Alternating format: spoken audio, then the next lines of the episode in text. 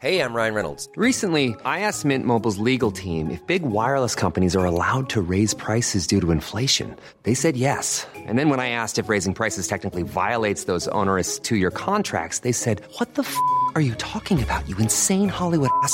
So to recap, we're cutting the price of Mint Unlimited from $30 a month to just $15 a month. Give it a try at mintmobile.com slash switch. $45 upfront for three months plus taxes and fees. Promo for new customers for limited time. Unlimited more than 40 gigabytes per month. Slows. Full terms at mintmobile.com.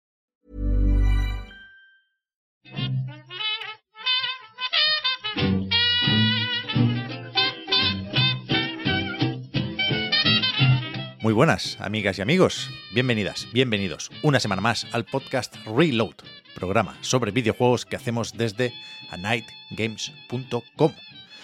Esta mañana, de viernes, hemos esperado al famoso 20 de octubre para grabar, si podemos hablar no solo de Marvel's Spider-Man 2, sino también de Super Mario Bros. Wonder. Eh, el saludo va a ser rápido, iba a decir, porque estoy solo con Víctor Martínez.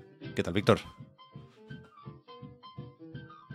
¿Te imaginas repetir la del silencio? La- la- la- esa es una broma que se puede hacer una vez. No, no- si haces dos semanas seguidas la broma del silencio, estás perdido. Ya, yo- quería, quería que quedaras como un loco, en plan, que dijeras, estoy solo, estoy solo. Porque eh, hoy el saludo va a ser solo, porque estoy solo. Con Víctor, silencio, no hay nadie, en realidad estás solo. De verdad. Bueno, o sea, una de las pocas cosas que nos quedan por hacer en 15 temporadas que llevamos ya de Reload es poner voces.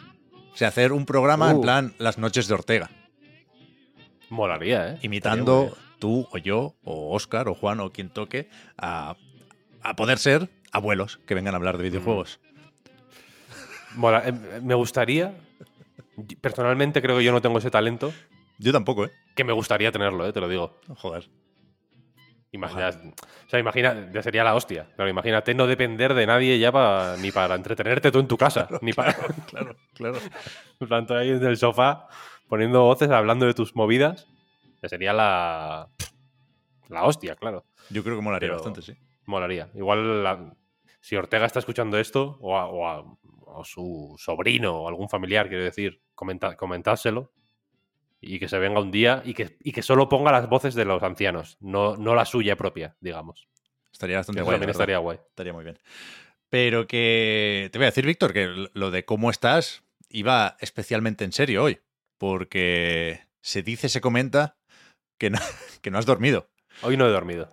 He decidido. He decidido retirar esa parte de mi, de mi rutina. A ver qué tal. ¿no?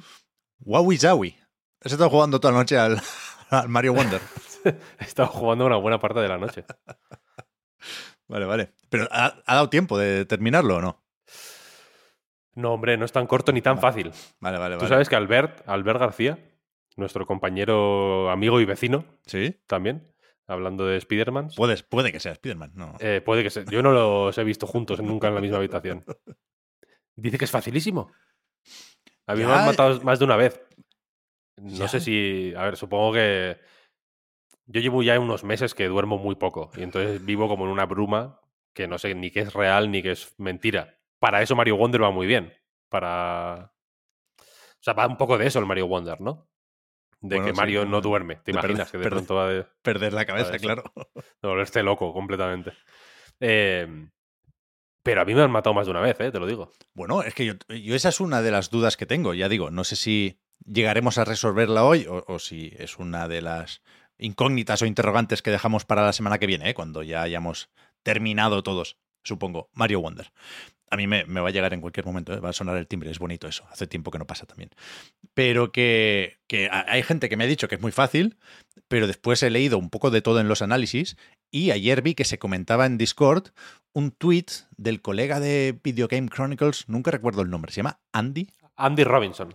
Andy Playtonic, ¿no? Es- o sea, Andy Playtonic, sí. en, en Twitter se, se quedó, a diferencia de lo que hizo Camilla, se quedó con, con el nombre de, de su antiguo curro.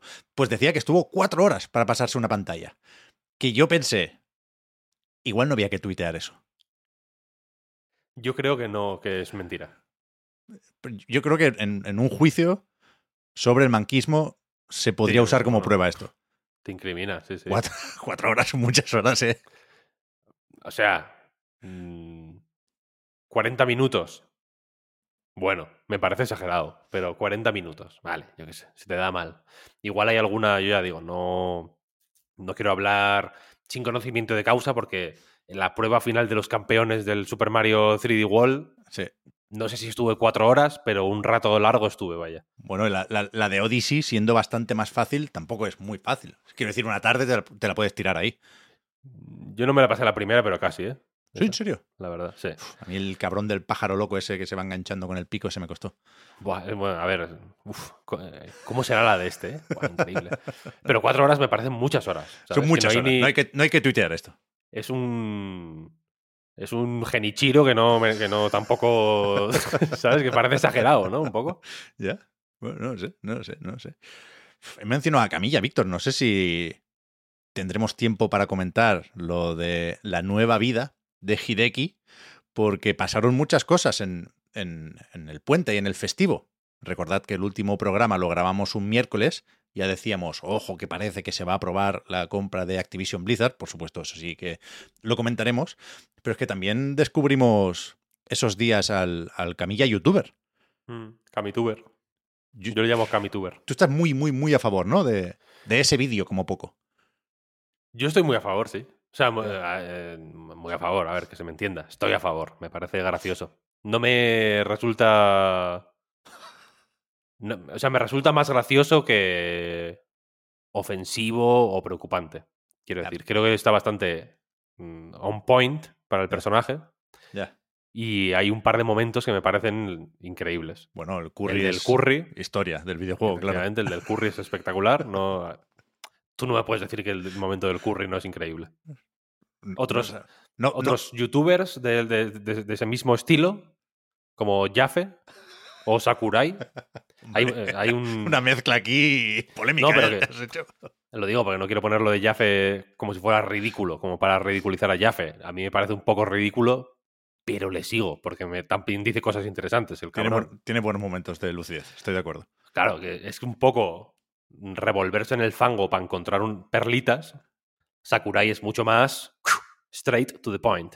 Del- Camilla es un poco justo en medio, ¿no? Es el, claro, un término medio. Sí, sí. Y porque lo del curry es una cosa que evidentemente no tiene nada que ver con desarrollo de videojuegos. Si vas a ver a Camilla, al Camilla youtuber, por sus insights sobre desarrollo de videojuegos y demás, este vídeo no tiene ninguno.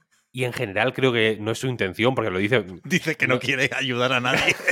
dice que no quiere que haya absolutamente nada útil. Lo, lo- insiste mucho en eso sí.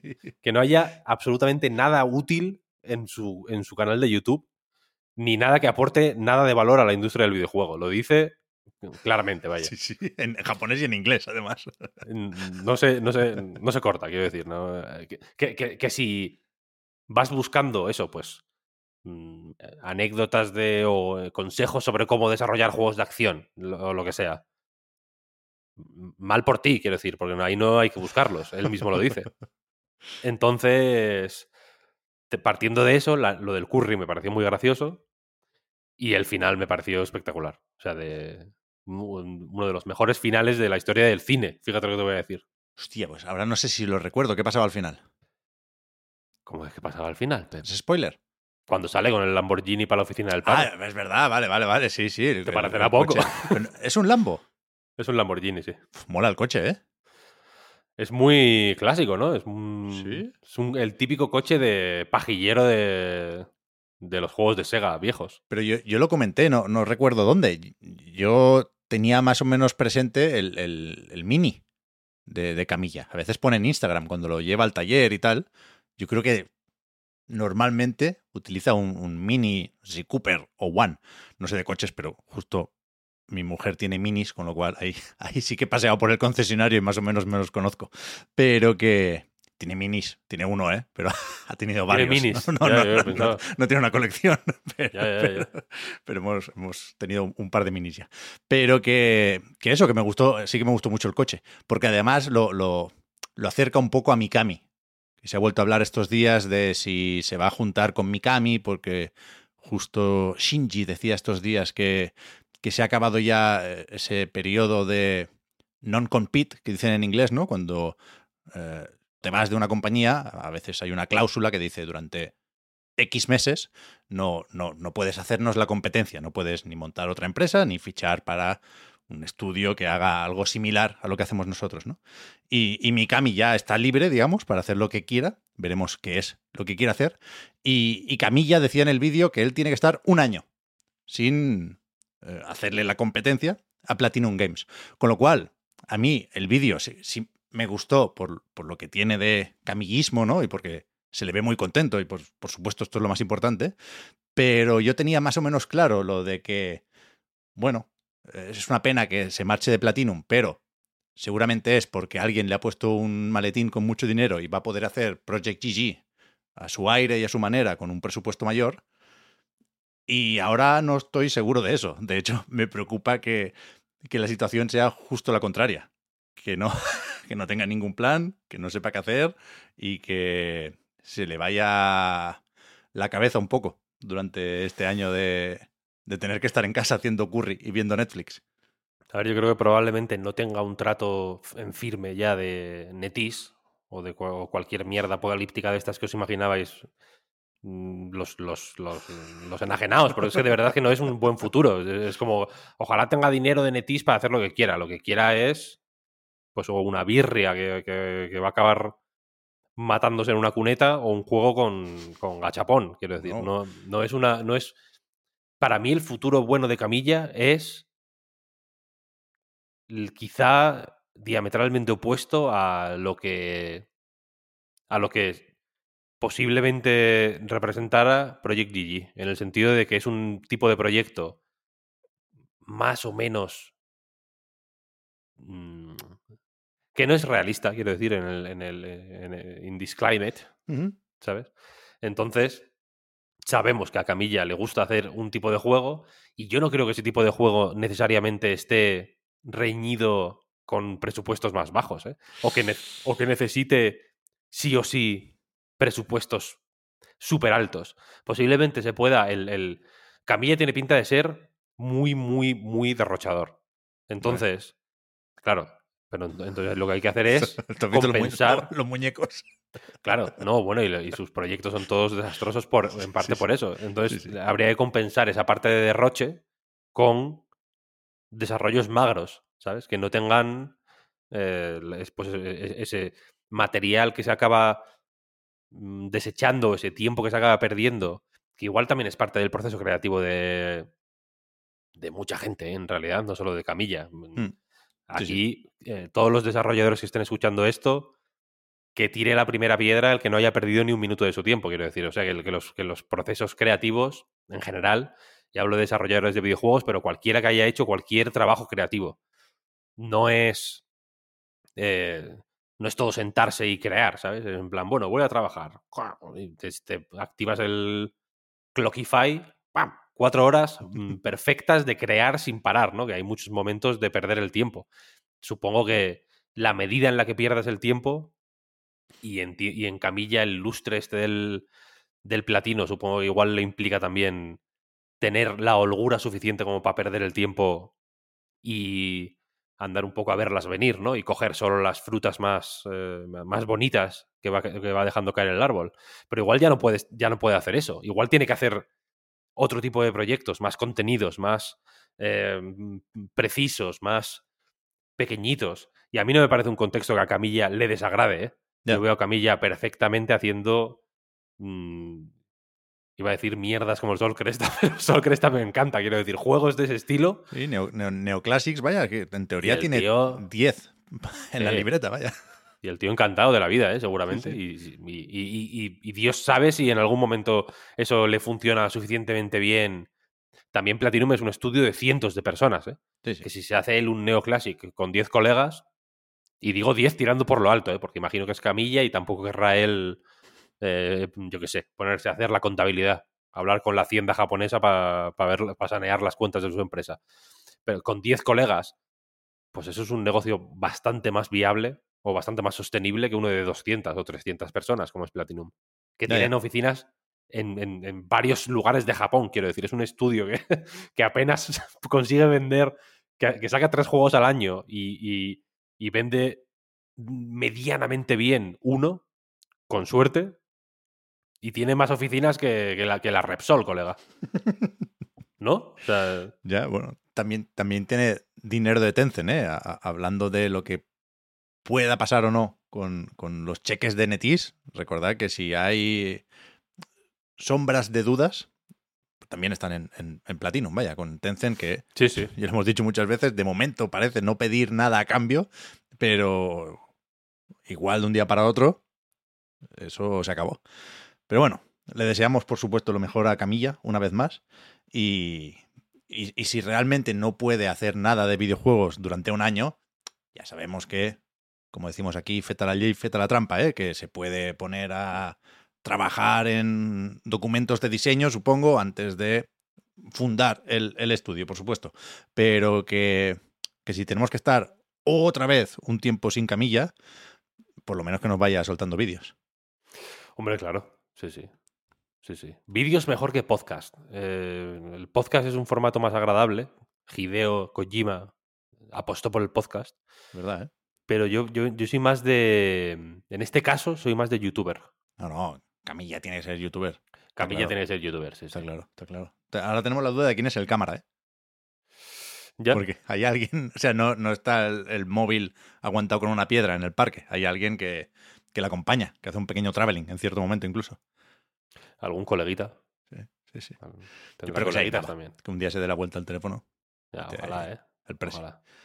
Pero, Víctor, no sé cuánta gente esperaría que Camilla se fuera a Microsoft o a Xbox para Estaba viendo la enlazada, estaba viendo la enlazada. volver a intentarlo con, con Scalebound.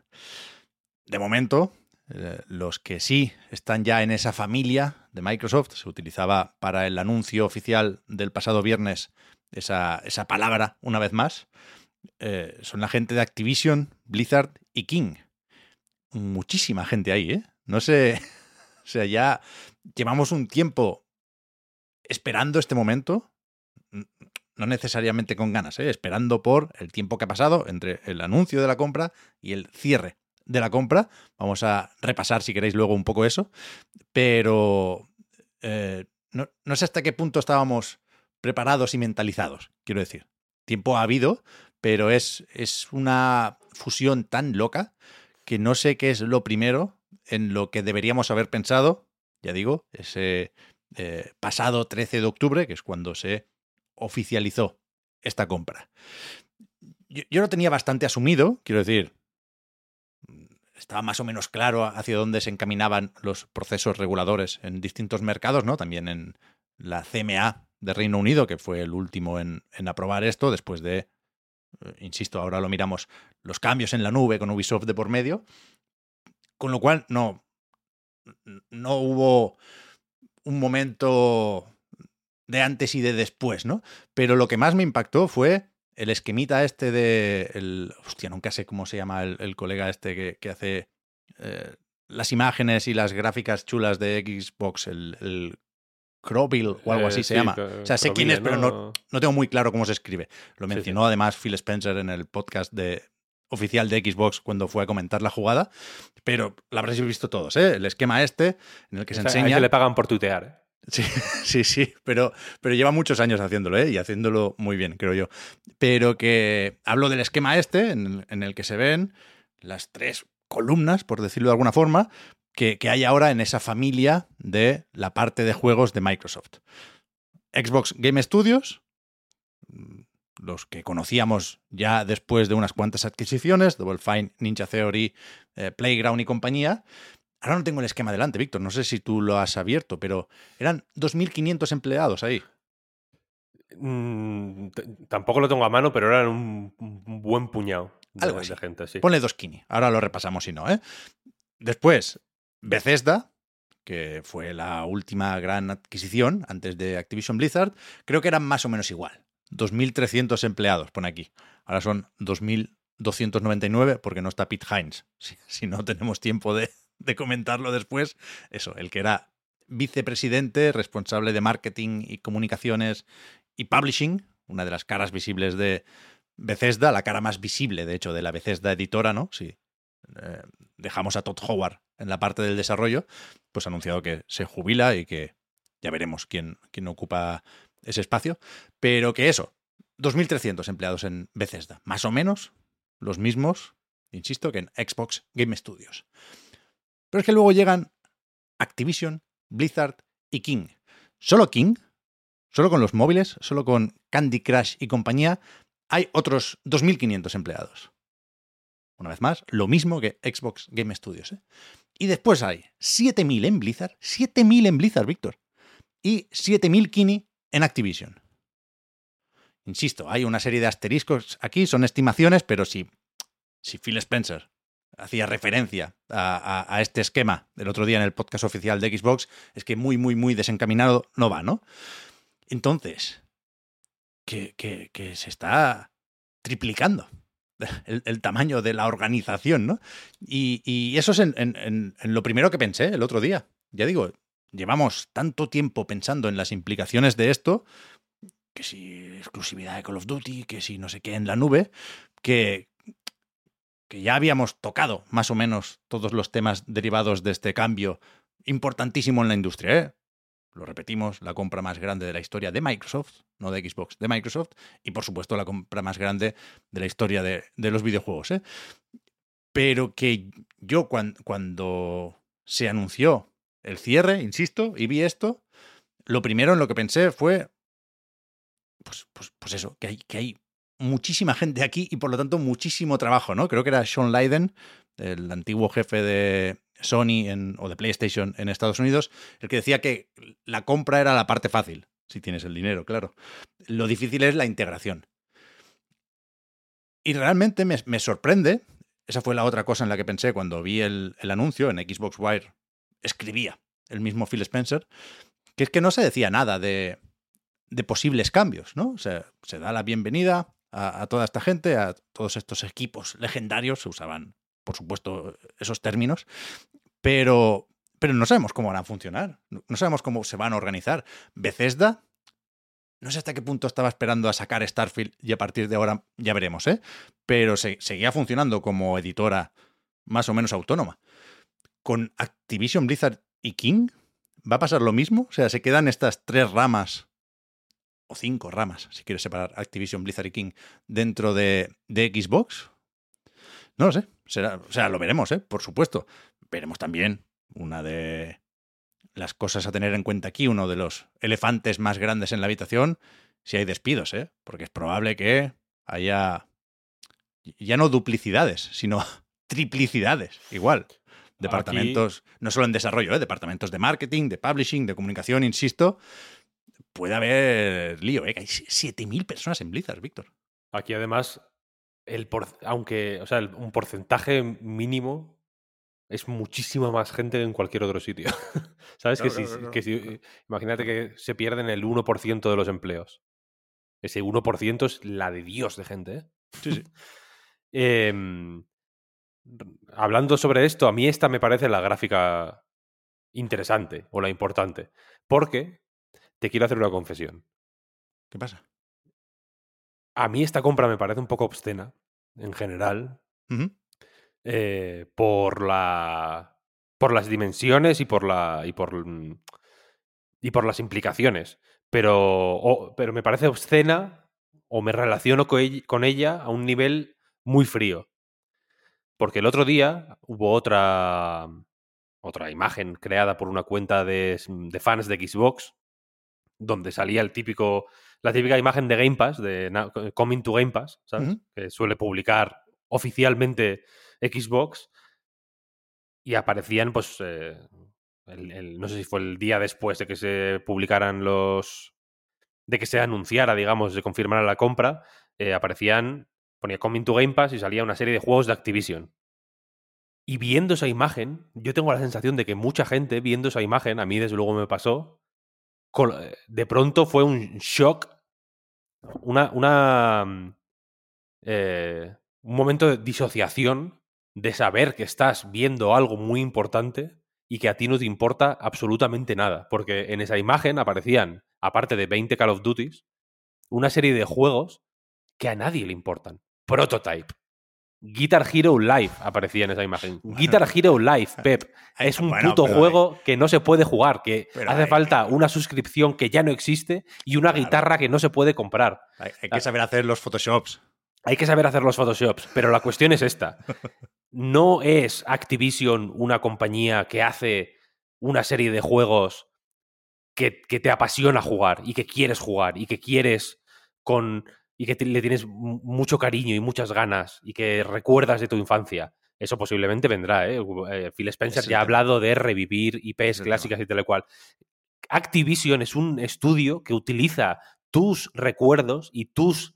eh, un estudio, no, una, una compañía que utiliza tu nostalgia para entrenar a los futuros estudios de apoyo de Call of Duty. Utilizaron a todos los estudios que han utilizado, Vicarious Visions, Binox, Toys for Bob, los han utilizado para hacer algunos juegos que son muy buenos. Tony Hawk's Pro Skater 1 más 2 es el ejemplo fácil. Tony Hawk's Pro Skater 5, que aparecía también en la lista, en la lista fake, esta es el, el contraejemplo malo, ¿no? El 1 más 2, fenomenal, es la hostia. Me encantó y me encanta y se lo recomiendo a todo el mundo. Pero también está ahí Crash Bandicoot 4, que me sigue pareciendo un juego hiper reivindicable. ¿eh? Creo que Sí, se le hizo menos caso de lo, de lo que de lo que merece y ojalá, si tenemos que pensar en una consecuencia positiva de, este, de, de la llegada a Game Pass de estos juegos, ojalá más gente descubra Crash 4, que es la hostia. Eh, pero todos esos estudios no existen ya. O sea, que se me perdona el lapsus, existen, pero existen dentro de, de Call of Duty, que es un juego que yo pensaba que no me interesaba, pero que si vol- volvía a jugar me gustaría, porque recuerdo que los, los Modern Warfare sobre todo, en menor medida, pero también en una medida considerable, los Black Ops los jugué muchísimo. Pero es que no me gusta, tío. Me parecen una mierda. El Warzone, Call of Duty Warzone, me parece un mojón de, de unas dimensiones épicas. No entiendo cómo nadie puede jugar al puto Warzone teniendo el, el Apex, por ejemplo. O el Fortnite, incluso, ¿sabes? Me parece un juego malísimo el, el Call of Duty Warzone. Aparte, eh, aparte de ser un juego atronadoramente vulgar por, por mil motivos, vaya, el gameplay me parece malísimo. Creo que es un juego mm, pobre. Y que tengan a siete estudios, a los siete estudios que ahora todo el mundo conocemos por Crash 4, mm, Spiro mm, Collection, Tony Hawk Pro, Pro Skater 1 más 2, etcétera, etcétera, que tengan a todos esos estudios haciendo es- esa mierda, me parece brutal. Entonces, a mí me pasó, y esa es la confesión, que viendo esta imagen pensé, joder, que pa- pa- de- mm, ¿En qué medida valoro yo el interés de esta compra? Quiero decir, en, la- en el- en una medida puramente em, económica, quiero decir. No, no, no, no, me, no me puede interesar de otra manera. Lo intento y te lo juro, pero no me, no me interesa de otra manera. ¿Qué me puede interesar? El Blizzard, por ejemplo, guay, pero Diablo 4 es que, me- no, es que no, no, no- puedo, me, me tengo que forzar a jugarlo, me esfuerzo de vez en cuando a jugarlo. ¿eh? Yo ya sabes que Diablo es una cosa que llevo muy dentro de mi corazón. ¿eh? Me encanta Diablo desde que era un niño, he sido fan de Diablo desde que jugaba con 11 años a Diablo 1 en casa de mi amigo David Martínez. Si me estás escuchando, hola. Eh, porque, porque jugábamos él y su hermano pequeño, David Martínez, su hermano pequeño, no me acuerdo de su nombre, lo siento. Y, y yo, David Martínez, porque había cuatro David en mi, en mi clase. David Martínez, David Paredes, David Valdés y David Guerra.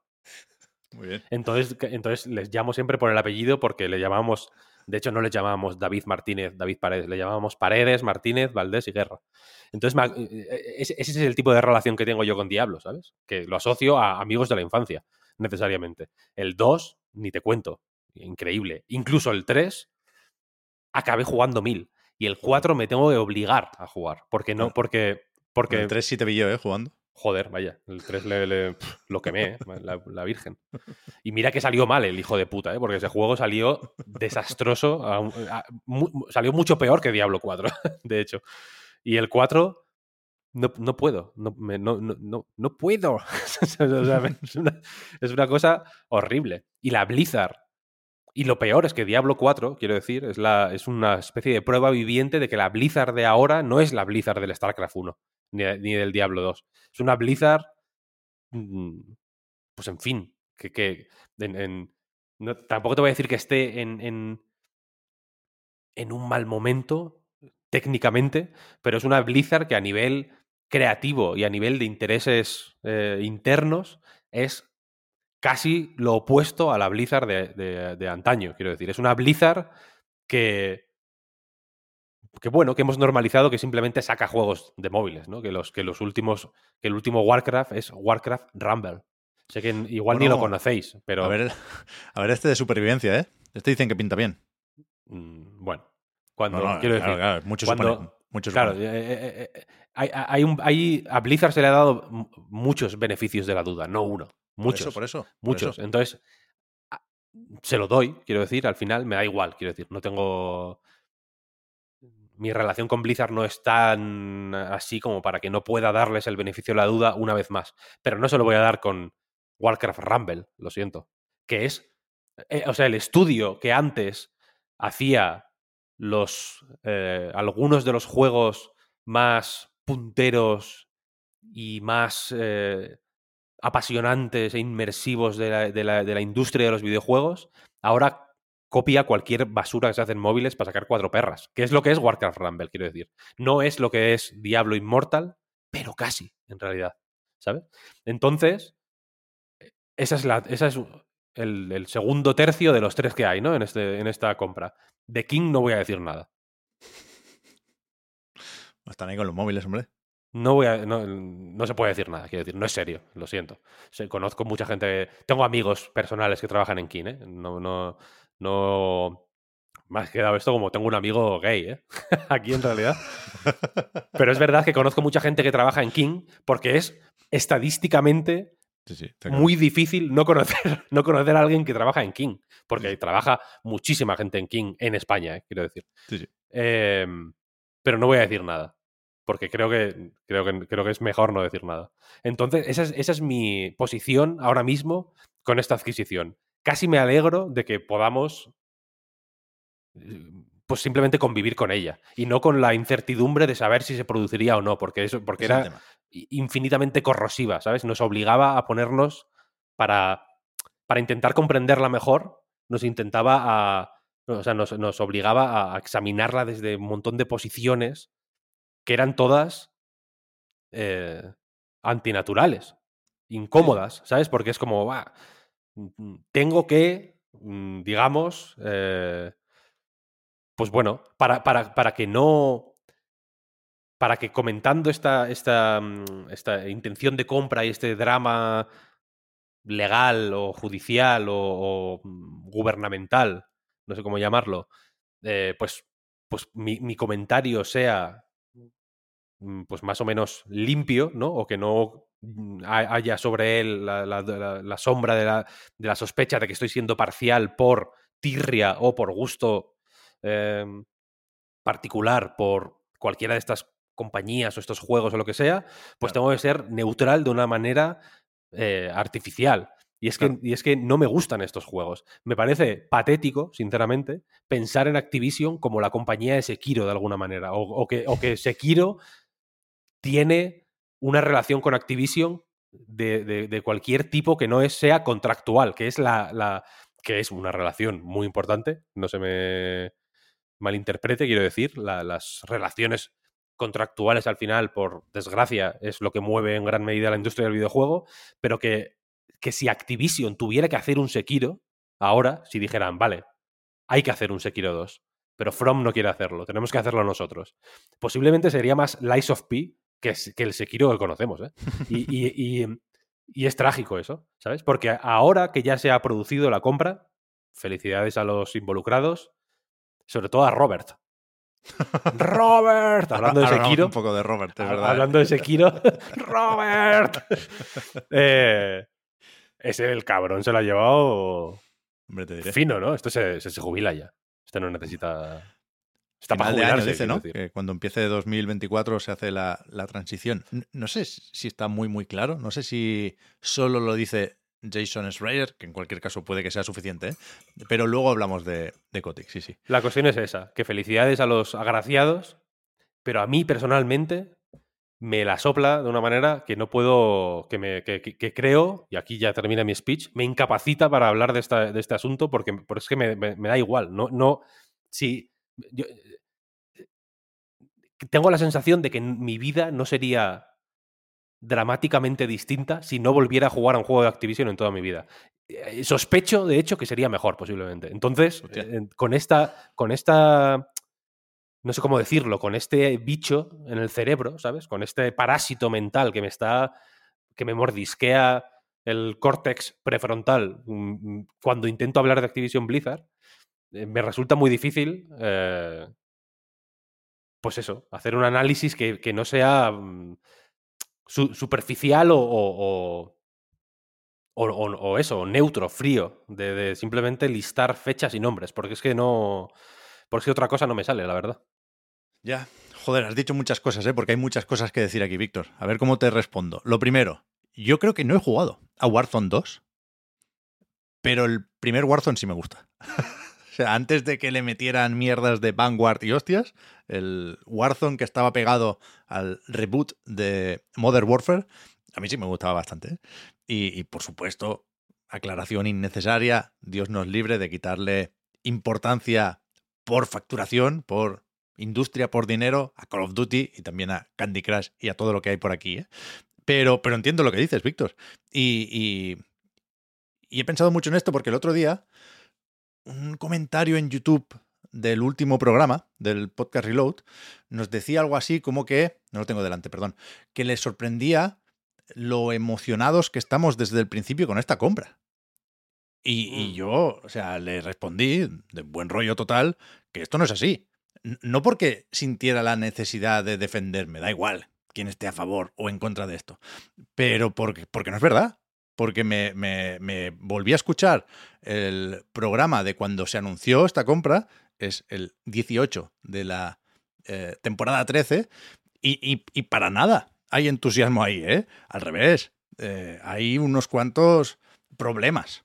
Creo que tú no estabas, Víctor, creo que tú te marchas cuando toca hablar de, de este tema, Ah, pero ¿por qué tanto será?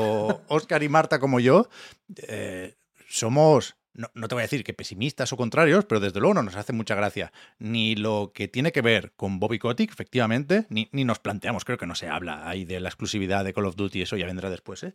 ni a mí personalmente me hace gracia que la industria del videojuego se pueda mover a partir de ahora con volantazos de 70 mil millones de dólares. Es que efectivamente es obsceno, es, una palabra que tú has usado ahora, Víctor, que se usa en ese comentario y que yo creo que por cojones hemos usado antes. ¿eh?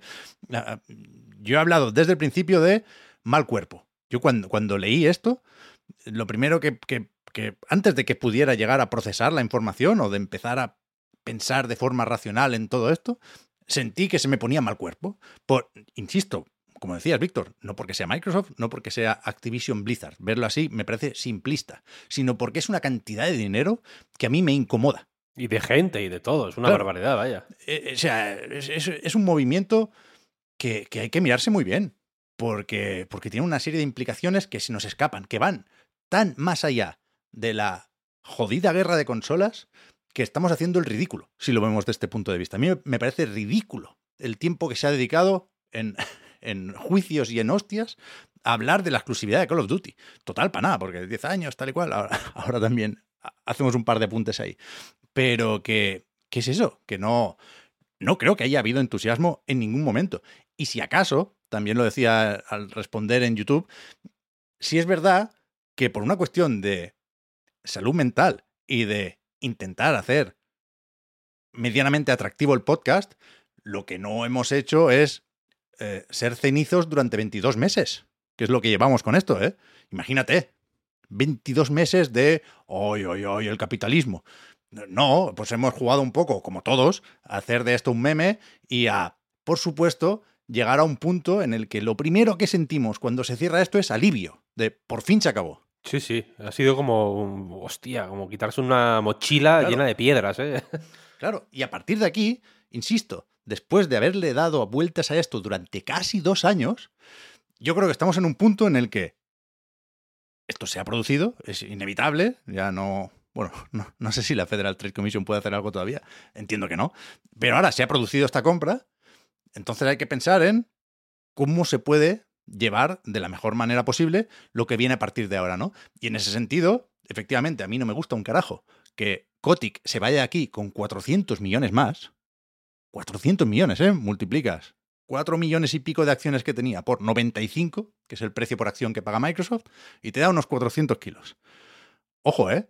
No solo esto, sino Bobby Kotick, que hace dos años era un villano de película, ahora se va a dar entrevistas por ahí en, las que, por supuesto, le preguntan por la compra y no por otras cosas. Quiero decir, se está despidiendo y celebrando eh, la figura de Bobby Kotick de una forma que igual no es la que imaginábamos hace un par de años. ¿eh? Así que efectivamente hay una serie de implicaciones chungas, pero yo creo que, qué remedio, ahora toca mirar hacia adelante. Y, sabiendo que hay mucho trabajo y que va a ser muy difícil, sí creo que podemos llegar a pensar, insisto, ¿eh? porque si no nos metemos en el pozo, que van a primero mejorar las condiciones de trabajo de la gente de Activision Blizzard. Nos podemos llegar a creer eh, lo que dice Phil Spencer sobre el respeto, la diversidad, las condiciones laborales, insisto. Veremos de nuevo qué pasa con los despidos. Esto no creo que ganemos nada anticipándonos, pero por supuesto habrá que estar atentos. Y habrá que ver qué pasa también con el catálogo. Una vez más, recomiendo ver o escuchar la, la también se puede ver, ¿eh? está en YouTube, la participación de Phil Spencer en este podcast de, eh, oficial de Xbox, porque sin decir nada muy nuevo, sí, sí comenta que su aproximación, de momento, a esta, compra es la de escuchar más que hablar.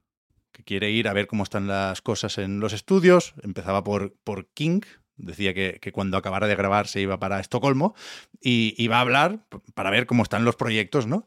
Y, ahí es donde decía que en, principio la decisión de qué franquicia recuperar será cosa de los estudios y de los equipos, ¿no? Con lo cual, pues evidentemente, a Phil y a su equipo supongo que le interesan más unas cosas que otras para el Game Pass, pero, pero bueno, me, puedo llegar a creer que la cosa va a ir a mejor en Activision Blizzard King, pensando en, efectivamente, que a lo mejor Toys for Bob puede volver a hacer un Crash Bandicoot o un Spiro o una nueva IP, que, nadie habla de nuevas IPs, todo el mundo habla de recuperar cosas ya conocidas, ¿por, ¿por qué no inventarse algo, como estas mascotas o como Skylanders en su momento, ¿no? Eh, en vez de hacer rincones del mapa de Warzone, ¿no? Yo creo que, que, justo en ese sentido, en el de la variedad del catálogo, la cosa solo puede ir a mejor. Veremos cómo se hace, ¿eh? ya digo, porque eh, por eso insistía en lo del organigrama, creo que es importante. Yo pienso en Matt Booty viendo el esquema este de, de Clobril y, y le da Macuco. Quiero decir, si, el pobre se le hace bola Undead Labs con el State of Decay 3, imagínate esto.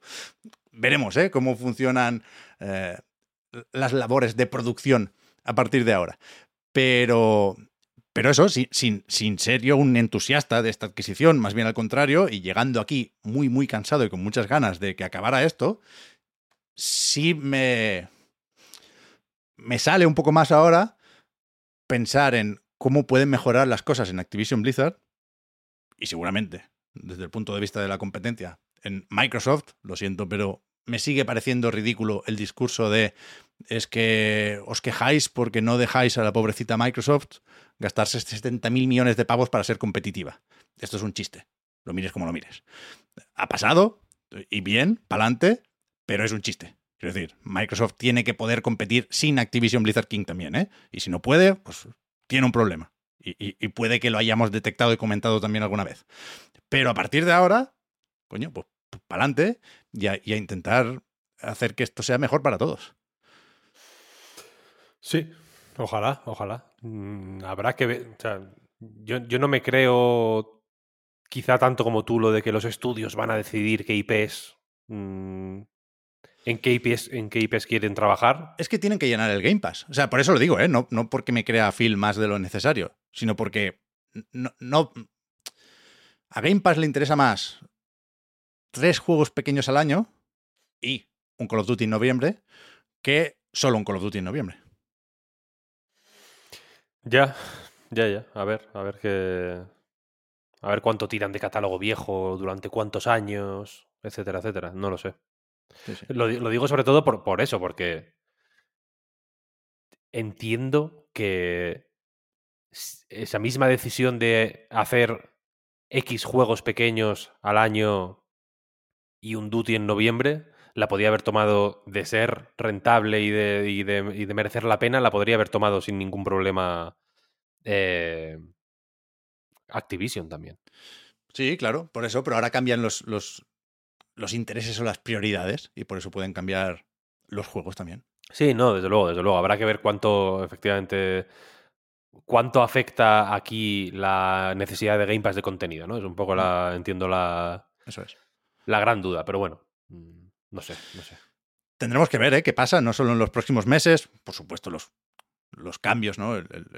la imagen esta clásica del, giro de timón es una cosa lenta, es una cosa pesada, ¿eh? porque hablamos de mucha gente, hablamos de unas líneas muy establecidas, en el caso de Activision, Blizzard y King, y, cualquier cambio va a ser cosa de años. Sabemos, por supuesto, que un movimiento así nos va a tener atentos mucho tiempo, también por eh, esos famosos acuerdos de 10 años, por ejemplo, con Call of Duty en plataformas de Nintendo, con Call of Duty también en PlayStation durante los próximos 10 años y sin eh, eh, contenido exclusivo ni ventajas de ningún tipo, más allá de la publicación en Game Pass a partir del año que viene, parece, eh, entre plataformas. Pero, pero eso, eh, estaremos atentos en el futuro. Pero no sé si quieres ver, Víctor, cómo de rápido podemos llegar a comentar el camino que nos ha llevado hasta aquí. Dale, dale. Creo que nos puede. Tengo cosas en la libreta. Bien, bien, bien. Saca esa libreta. Dale a esa libreta. O sea. Libretea. al, final, cuidado, ¿eh? creo que no hace falta. Pero por si no teníamos nada que decir, si nos bloqueábamos, habíamos pensado eh, hacer el, el, timeline, ¿no? El repaso de la cronología de esta adquisición, que efectivamente haciéndola, Víctor, creo que es útil. Creo que más, más o menos nos lo sabemos, ¿no? Si nos hicieran un examen yo creo que sacaríamos buena nota, pero me, no sé, me parece un ejercicio guay ahora mismo. Sí, sí, sí, desde luego.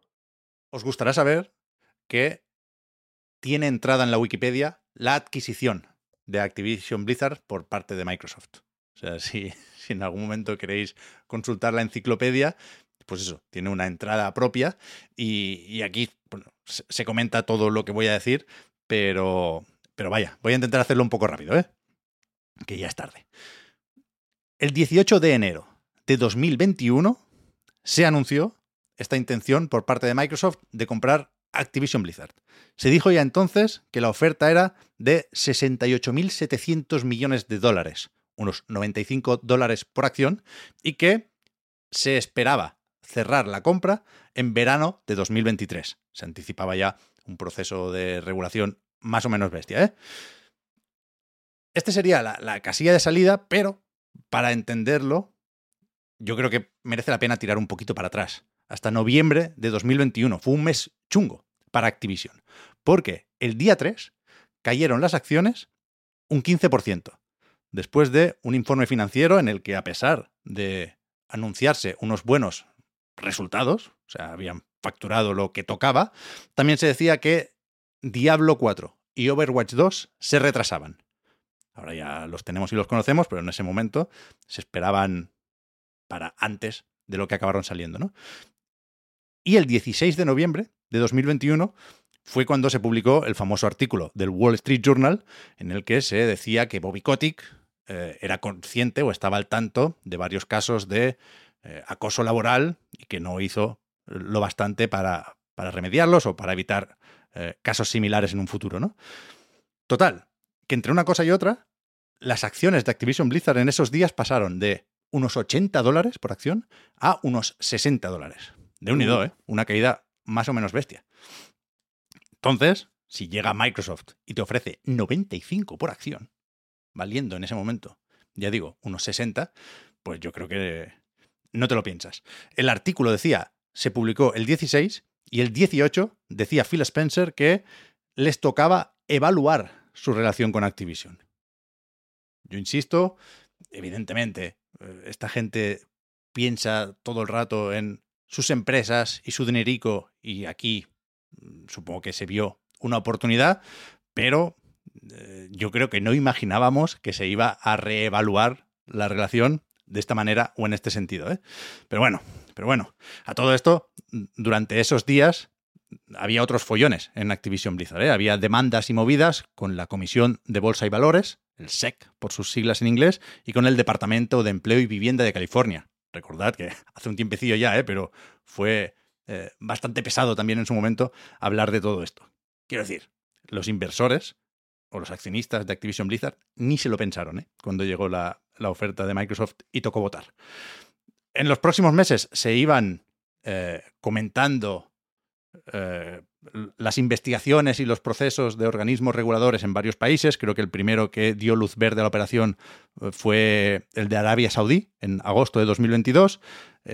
Brasil aprobó la compra en octubre del 2022. Señalo Brasil porque con esa investigación empezaron a salir unos cuantos documentos de esos que tenían unas cosas tachadas y otras no, y nos, nos, bueno, nos iban salpicando con información interesante.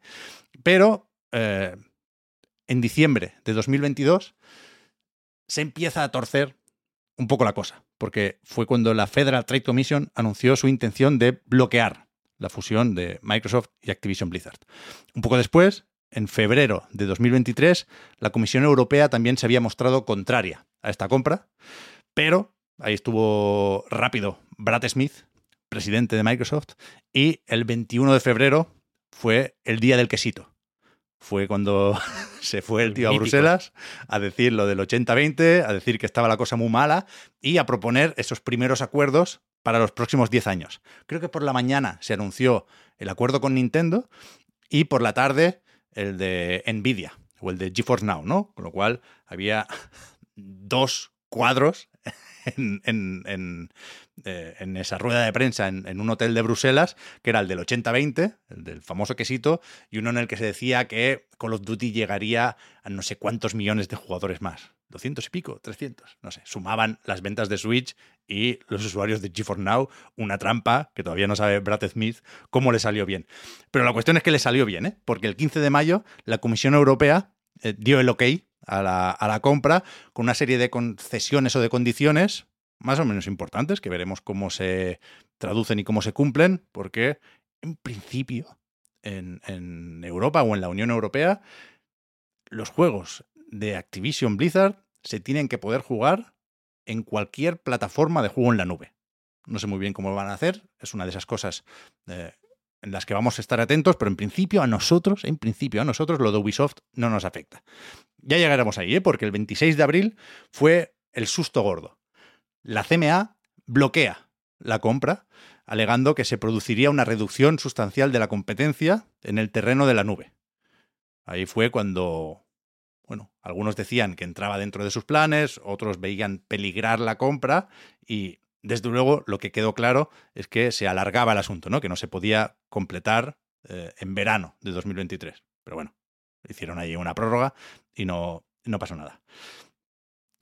Me he saltado aquí, o sea, le he dado un poco la vuelta a las fechas, perdón, ahora tocaba lo del 15 de mayo de la Comisión Europea, pero en junio de 2023, nos vamos acercando ya al día de hoy, fue el famoso juicio con la Federal Trade Commission. No el juicio, entre comillas, de verdad, sino el de la Preliminary Injection. Hemos aprendido muchas cosas ¿eh? por el camino. Vaya. Eso, no nos lo quita nadie.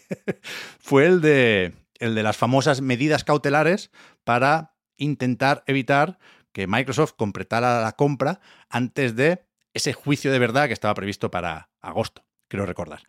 Ahí sí que volaron los documentos, los PDFs, las declaraciones de unos y otros. Fue otro de los momentos circo, si me permitís, de, de todo este proceso, creo, y lo hemos ido comentando también, eh, que aunque esto nos permitía hacer esas coñas para quitarle peso al asunto y poder aguantar todos estos meses de comentarios, eh, creo que ha habido momentos más o menos ridículos por parte de todos, ¿eh? de Microsoft, de Activision, de Sony, de los organismos reguladores. Creo que se ha hecho un trabajo contundente por el tiempo que se le ha dedicado ¿no? y por lo exhaustivo de estas investigaciones. Pero ha habido decisiones y declaraciones pilladas con pinzas, no lo siguiente, ¿eh? Pero bueno, pero bueno. Eh, en, junio, eh, la jueza Jacqueline Scott Corley dijo que lo de las medidas cautelares va a ser que no y que, por lo tanto, la Federal Trade Commission se quedaba sin herramientas para, para poder bloquear esta adquisición, con lo cual quedaba en el aire el, el juicio en agosto, que no, que no se llegó a hacer, vaya. Y llegamos a, la actualidad, ¿no? En septiembre, la, CMA, el organismo regulador en Reino Unido que había bloqueado la compra, emitía unas conclusiones preliminares en las que decía que le sonaba bastante bien eso de ceder los derechos de distribución en la nube a Ubisoft para los próximos 15 años.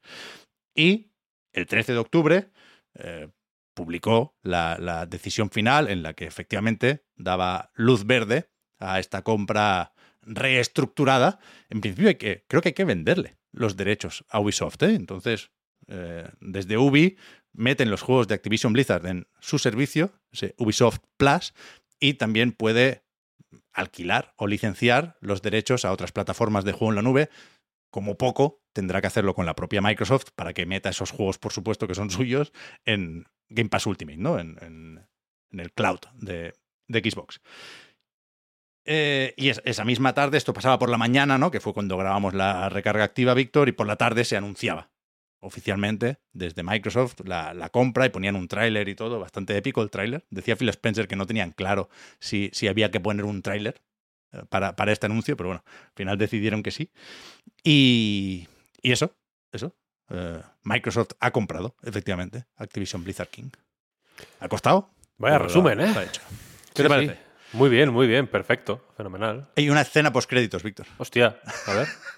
En la, creo que es una chorrada, ¿eh? pero me ha hecho gracia. En la entrada en la Wikipedia hay una tabla con eh, la respuesta de los organismos reguladores, ¿no? Y hay una serie de países o de mercados aquí y en todos pone aprobado, menos en Estados Unidos, que sigue poniendo pending. O sea, esto está actualizado a fecha de hoy prácticamente, porque con la CMA sí tienen el aprobado del 13 de octubre. Pero, pero por lo visto, en septiembre la Federal Trade Commission reabrió el caso. No, no, no sé qué puede pasar, entiendo que, que, están forzando un poco la maquinaria, pero entiendo también que vete a saber si, aunque ya esté cerrada la compra, puede, puede cambiar algo más, se puede hacer alguna concesión específica del, del mercado americano, que en principio eh, tendrá también los derechos en la nube Ubisoft ahí, pero hemos visto ¿eh? en, en, otras ocasiones compras que se completan y un organismo regulador a posteriori dice, esto no me gusta, tienes que vender. Lo de Facebook con eh, GFI, pero bueno. Sí, sí. No, no, no, creo que pase aquí, ¿eh? creo que es una coñita para, para decirlo de la escena postcréditos. Estaremos atentos, ¿eh, Víctor? Esto no, no ha Joder. terminado, esto no ha hecho más que empezar. Técnicamente ha empezado, claro. Eso es la, Bueno, lo sí. que les ha costado es arrancar. Sí, sí. ¿Cuándo sale el Duty este año?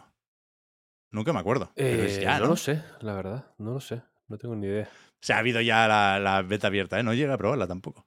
Pero no, no es una de las fechas que tenga apuntadas, vaya. Veremos, veremos. El, el, me gustaría ver el, el, el, primer cambio. El 2 de noviembre sale, por cierto. Me gustaría ver el primer cambio, Víctor. Porque aquí se ha hablado mucho de Call of Duty, pero no sabemos qué pasará con el caso por caso, ¿no? Y, y, y Phil Spencer dijo también que no habrá un, un momento, este año por lo menos, eh, como el que hubo con Bethesda, ¿no? Que hicieron una especie de eventillo para explicar la compra y ya entonces llegaron un montón de Fallouts y Elder Scrolls y Dishonored al, al, Game Pass. Esto parece que si pasa con Activision Blizzard, o cuando pase, si pasará, claro, no, no va a ser en las próximas semanas. Bueno, ¿y ahora qué? Musiquita. Musiquita. Musiquita. A lot can happen in the next three years. Like a chatbot may be your new best friend. But what won't change? Needing health insurance. United Healthcare Tri Term Medical Plans are available for these changing times. Underwritten by Golden Rule Insurance Company, they offer budget friendly, flexible coverage for people who are in between jobs or missed open enrollment. The plans last nearly three years in some states, with access to a nationwide network of doctors and hospitals. So, for whatever tomorrow brings, United Healthcare Tri Term Medical Plans may be for you. Learn more at uh1.com. I'm Sandra, and I'm just the professional your small business was looking for. But you didn't hire me because you didn't use LinkedIn jobs. LinkedIn has professionals you can't find anywhere else, including those who aren't actively looking for a new job but might be open to the perfect role, like me. In a given month, over 70% of LinkedIn users don't visit other leading job sites. So if you're not looking on LinkedIn, you'll miss out on great candidates like Sandra. Start hiring professionals like a professional. Post your free job on linkedin.com/achieve slash achieve today.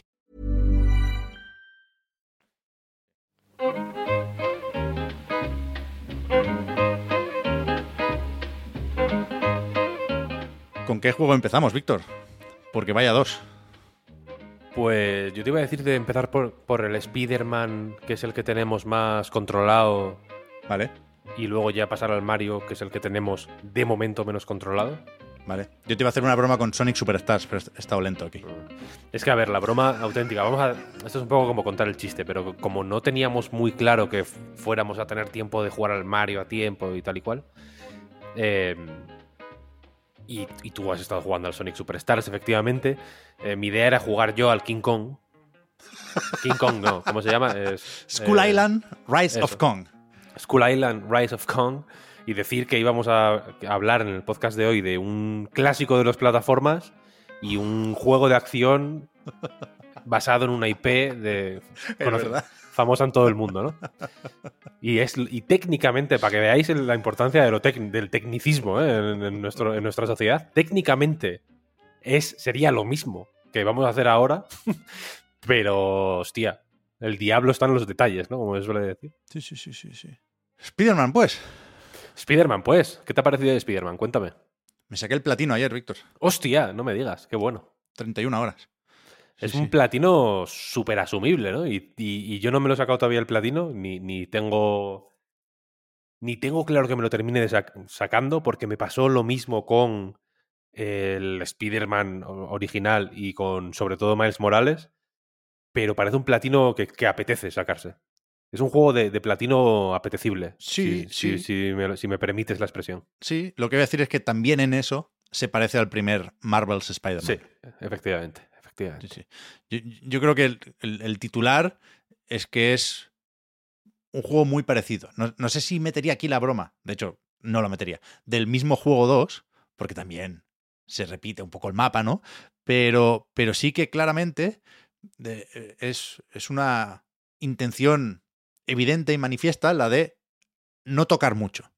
No sé si por, por, por no arriesgarse a joder una fórmula de éxito, porque mm, desde Marvel acabaron muy contentos con el resultado de Insomniac y les han dicho quiero que la secuela sea eh, exactamente el mismo tipo de juego o por una cuestión de calendario, ¿no? Porque no a la hora de planificar no querían imprevistos y dijeron, oye, Ted Price y compañía, para octubre de 2023 quiero que esté listo vuestro tercer juego de PlayStation 5 o cuarto si cuentas la remasterización de, del Fuerte. original, ¿eh? Es Es fuerte. una puta locura cómo está carrileando Insomniac dentro de, de Sony o de PlayStation en esta generación. Pero, pero de- dentro de eso, de, de que es un juego, eh, decía yo en el análisis, eh, continuista de una forma radical, por, por, por- porque así lo han decidido, creo que también es una secuela que mejora en todo al, al original. Si no, en- si no en todo, en casi, casi, casi todo. Yo creo que en todo, ¿eh? Realmente. Yo creo que también en todo.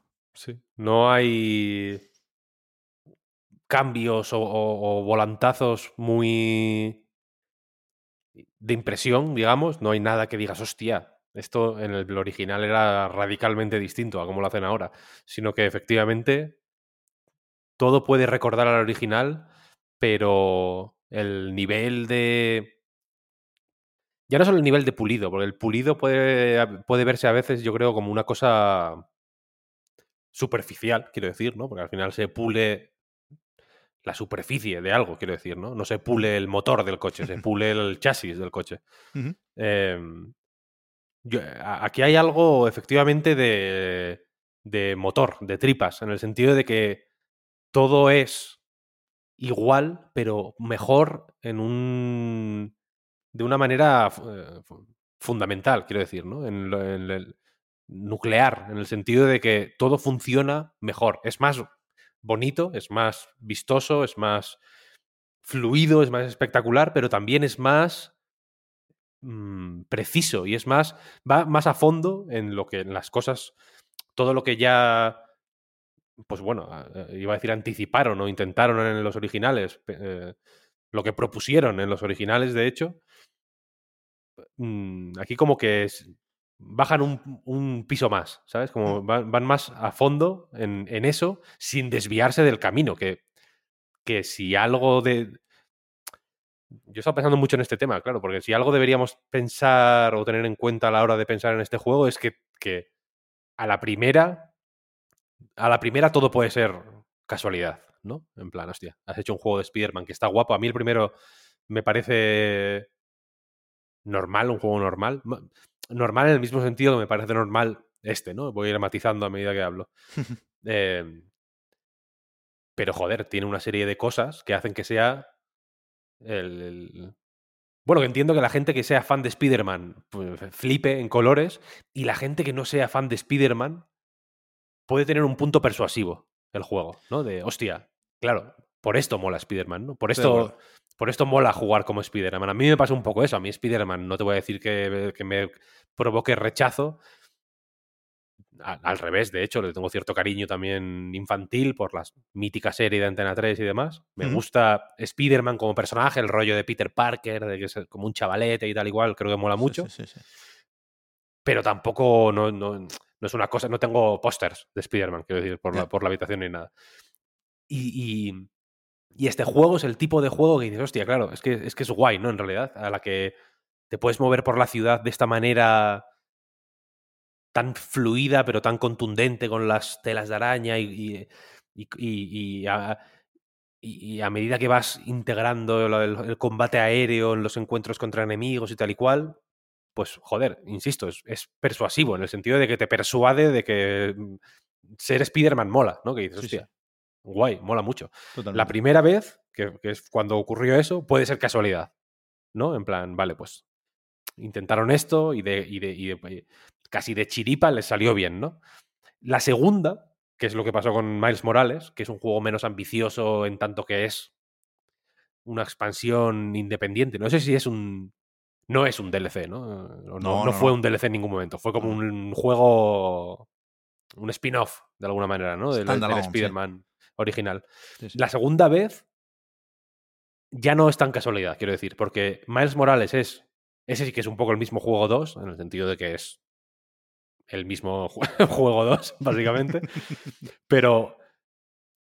Pero creo que es más o menos fácil ver en qué medida es distinto, ¿eh? Y en qué medida quiere ser distinto. Miles Morales es muy diferente, se mueve de una forma muy diferente. O sea, se mueve de una forma muy diferente y combate de una forma muy diferente, moviéndose y combatiendo exactamente igual que, que- que- que Peter Parker, quiero decir, ¿no? Porque al final tú jugando lo, lo- lo juegas igual, quiero decir. Es, es- pero- es guay que tenga espacio para matices. eh, Claro, hay un- eh, Esta saga. Esto, esto, ahí es a lo que voy. Que la tercera vez, que es esta, aunque se llame Spider-Man 2, podría ser Marvel's Spider-Man 3 sin mucho problema. A mí el juego de Miles Morales me parece muy... a mí me gusta bastante más que el primero, de hecho, vaya.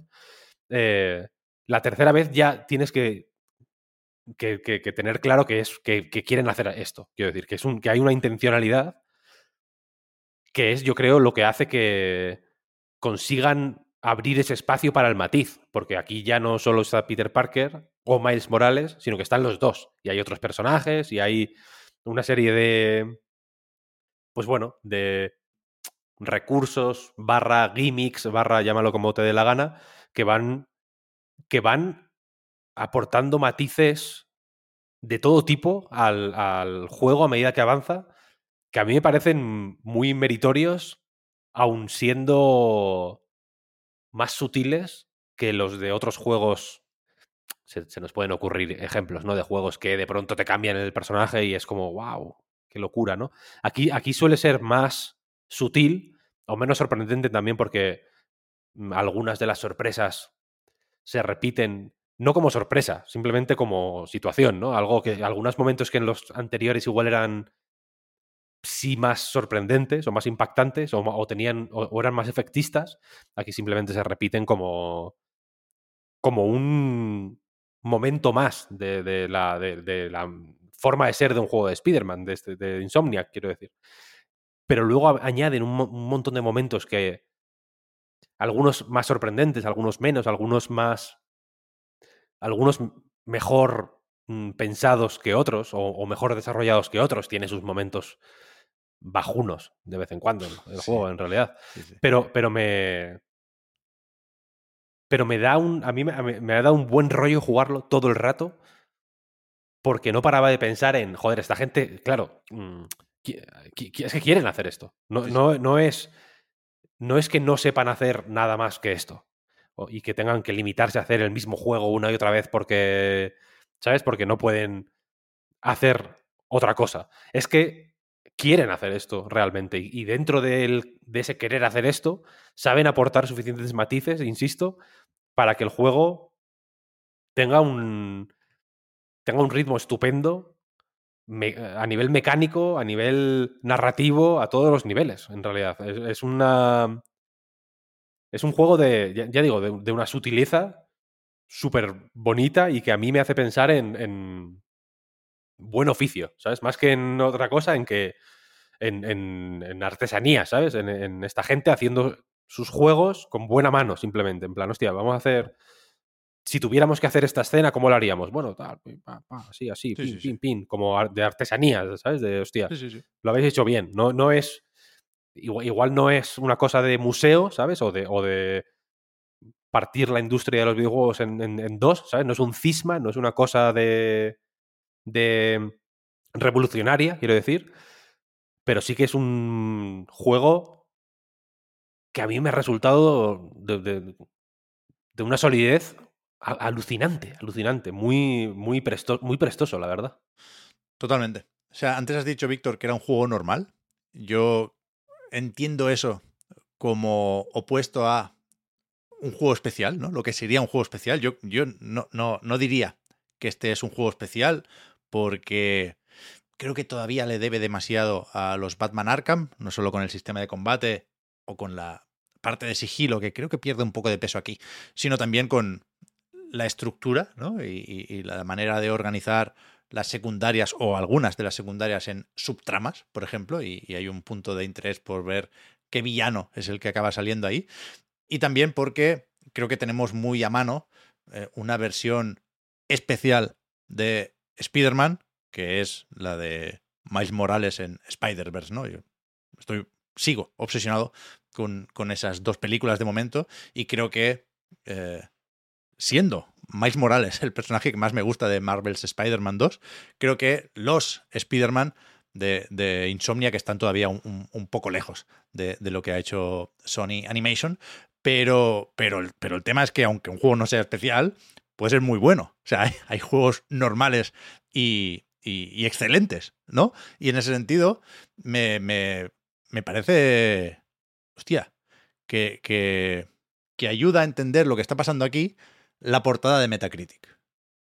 Ya lo sé, ya lo sé, las notas, las notas. Pero es que te- tenemos aquí a Mario Wonder con un 93 y a Spider-Man con un 91. Están ahí, ahí. Pero, pero, eh, aprovechando esta nueva feature del rediseño de Metacritic, que cada vez me gusta más, sabéis que hay una, como una barrita debajo de la nota o de la ficha que, que te indica eh, de una forma muy gráfica y muy sencilla cuántos análisis son muy positivos, por lo tanto verdes, cuántos son, eh, bueno, positivos pero menos, los del famoso 7 amarillo, y cuántos suspensos hay, ¿no? Con un- una franja eh, roja en este caso. Super Mario Brothers Wonder tiene un poquitín de amarillo. Alguien le ha puesto un 7. No mucha gente, pero alguien le ha puesto un 7. La puta barra de Spider-Man es completamente verde. Yo creo que no había visto una barra completamente verde. En 130 críticas, ninguna baja del 8. Hay menos 10, pero no hay, no hay ni un 7. O sea, yo le he puesto un 8, ¿eh? me, me incluyo. Pero, pero que es muy evidente que es un juego muy bien hecho y muy rotundo, como bien decías, Víctor. Mm, Sí, sí. Hay, un valor ahí, ¿eh? Bestia, un valor bestia. Es que si, acaso, o sea, lo- lo- el- uno de los pocos motivos que se me ocurren a mí para no. O sea, por ejemplo, no me parece de Goti, A mí tampoco. Spider-Man 2. Pero es que ningún juego de Insomnia que me parece de Goti, ¿no? Aquí hay, aquí hay una. mm, ah, Es una normalidad reconfortante, quiero decir, ¿no? En- en- y, y- y que, y, que, y que si no es especial es porque creo que tiene un scope, o que apunta a una experiencia de juego que, que re- que rechaza de alguna manera ser eh, normal y, que sí, o sea, ser especial y que sí, y que no por ello es menos em, estimulante. Porque aquí, por ejemplo, el, en el em, en A Night publiqué un artículo sobre el, sobre la- la- el acto de balancearse por la ciudad que se me ocurrió porque viendo, mirando Twitter un día, vi un tweet de alguien que decía, wow, el, el- el viaje rápido de Spider-Man es impresionante a nivel técnico, tal no sé qué, y pensé, joder, ¿hay, hay viaje rápido? Sí. No lo sabía. No lo- o sea, Sí, sí. luego me acordé que es una de, a medida que vas completando, digamos, actividades secundarias, en plan re- encontrar unas arañitas, Mm. pelearte con coger unos cristales que tienen ahí como unas secuencias de acción, bla, bla, bla. Hay una serie de actividades secundarias, como en el primero, ¿no? En el primero, seguramente recordéis las mochilas, ¿no? Que era igual lo más, o una de las cosas más eh, vistosas. Aquí hay más y de más tipos. A medida que vas haciendo movidas de estas, ya digo, se, se- se, mm, rellena una barra como de, com- de compleción de la- del distrito. Y, y creo que el segundo punto es siempre el teletransporte, ¿no? El, el viaje rápido. Claro. Y, O sea que y- de- y- desbloqueas el viaje rápido en, en todo un distrito o un barrio. No hay puntos de viaje rápido. Claro, o sea que la, la, capaci- la, la posibilidad de viajar rápido a, a esos distritos, al lugar que sea, se, des- se desbloquea, ¿no? Sí. Nunca lo he usado, nunca. No, porque no me, sal- no me sale. O sea, al revés, cuando, cuando, cuando miras las misiones, en este tipo de juegos, ¿no? Te aparece la misión, no, ya sabéis cómo va la cosa, y la distancia a la que está, ¿no? En plan, tal, tal, tal. Yo iba siempre a la que estaba más lejos. No, no, no- no- no- me apetecía hacerlas que estaban cerca, ¿sabes? Que, porque pensaba, si voy ahora a la, a la que está más lejos, todas estas que están cerca, que me pillan a mano ahora, me pillarán lejos cuando esté allí, ¿sabes? Y va a ser la hostia, va a ser más divertido llegar a ellas. Y, y, y a mí me, me- me- por ejemplo, me pasaba que no me terminaba de seducir mucho la idea, lo del vuelo, Sí. que es una de las novedades de esta entrega, ¿no? Aparte de balancearte con la telaraña, puedes, le das a triángulo y, y despliegas como unas alas y puedes planear. No es volar como tal, aunque se le parece un poco porque puedes impulsarte con X, mm, no sé si de manera infinita, pero semi infinita, ¿no? Eh, y básicamente es para recorrer la ciudad, que es bastante más grande que, que en el, que en el original, pues más rápido, ¿no? Hay también corrientes de aire que puedes seguir para, para avanzar más rápido. Hay un momento medio pilot wings, ¿no? De ir siguiendo aros de... Como que marcan la corriente de aire, ¿no? Ir metiéndote por los aros y tal y cual, que mola mil.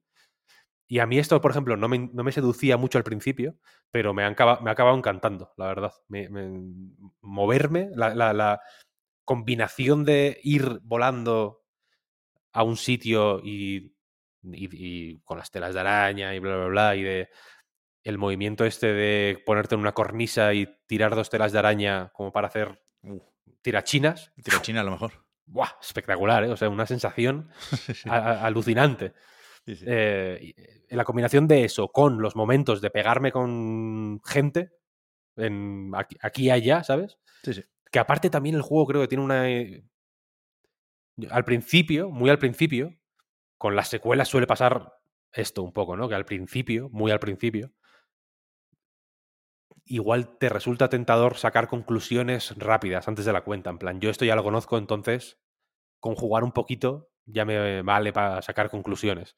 Y este creo que lo tiene muy en cuenta por cómo va sin cambiar fundamentalmente la naturaleza de los encuentros o de los eventos o de las actividades que vas haciendo, porque al final va de buscar movidas en las paredes de un edificio mm, y pegarte con gente, básicamente, ¿no? En, distintas, en distintos sabores o con distintos matices, pero es básicamente eso el juego.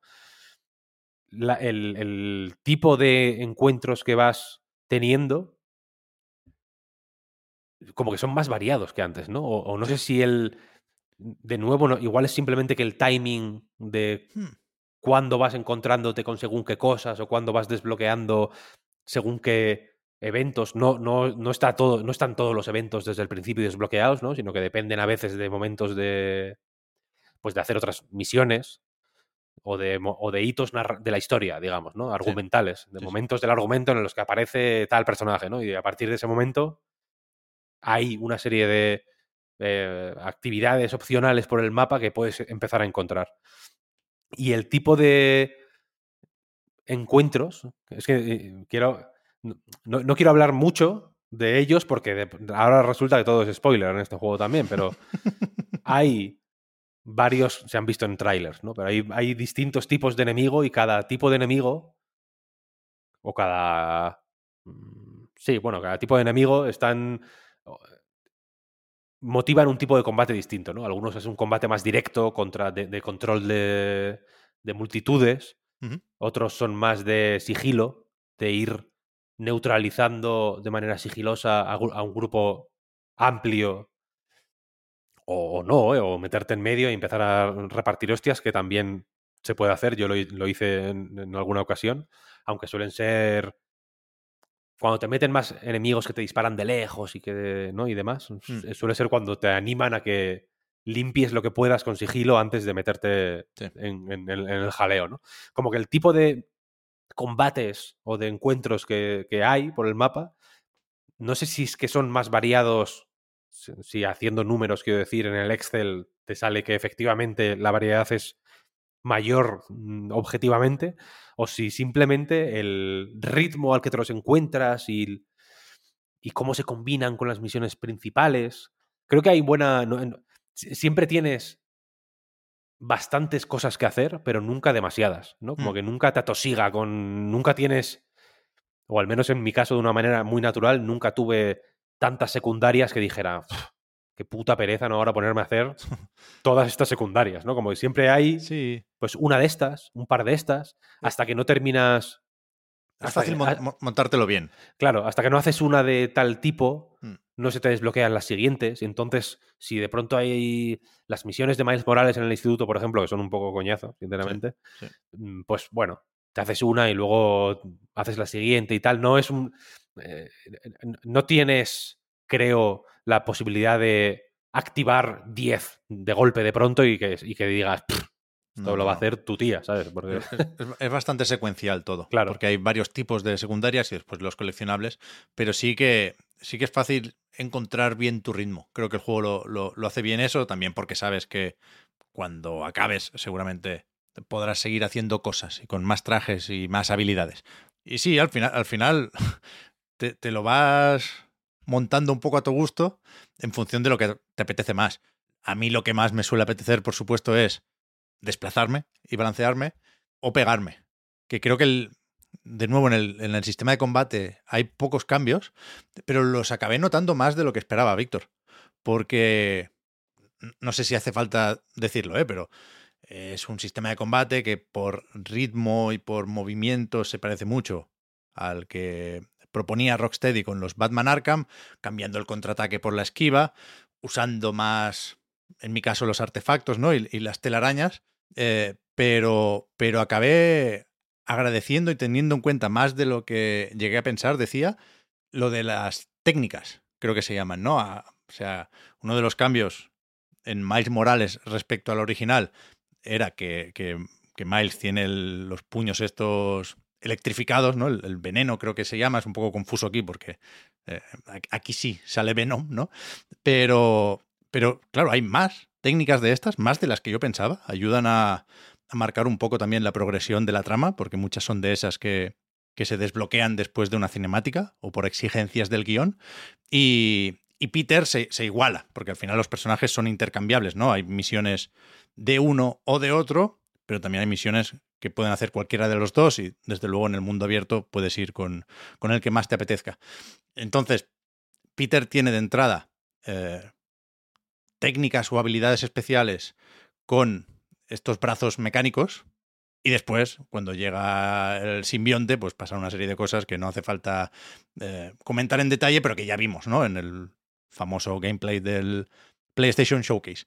Y, y, y eso, que no es un gran cambio, sobre todo si vienes de Miles Morales, a, mí me moló, Víctor, porque creo que, que necesitaba algún ingrediente más en el combate, ¿no? Porque me, me- me gustó el juego de, de cooldowns, de recargas, de tener que echar un, un vistazo rápido a la interfaz para, para ver si, pues e- efectivamente se me ha recargado alguna de estas habilidades o si tengo una barrita de las que te permiten curarte o hacer una ejecución, un takedown, triángulo más círculo para ver la, la animación molona a cámara lenta. Yo siempre opto por eso. No me curo en Marvel's Spider-Man. Si me tienen que matar, que me maten. Así añado un punto de reto a mi partida. Pero no sé si en los combates, Esa Víctor, es la actitud de Spider-Man, ¿no? Si me, si me tengo que morir, me muero. pero yo quiero hacer la, la ejecución. Me sigue faltando el trofeo por hacer un combo de 100. Me jode, porque me lo hice. Pero, pero en ese sentido, no sé si, si hay menos peña en los combates, Víctor. O sea, se, se llegan a juntar unos cuantos, ¿eh? Y, y los que vienen con Craven el cazador traen Ahí hay perros muchos, ¿eh? robot y pájaros robot. Y... Pero me, me- en, en- en el primer juego, con, con los secuaces de Kingpin y de Mr. Negative, creo que había más oleadas. O sea, recuerdo algún combate más largo en el que me gustó más hacerlo sin que me tocaran. Pero bueno, no, no- no es un cambio. Eh, ¿En qué, en qué Bestia. jugaste? Hostia, pues no sé. Yo jugado en difícil. Hay un nivel de dificultad que es el que se desbloquea cuando acabas la primera partida. Sí. Pero de los que hay al principio, igual lo dejé normal, ¿eh? Mm, es que yo, por ejemplo, en el. No, no- no me acuerdo, no me acuerdo. En el. Sin desvelar mucho. En el parque de atracciones.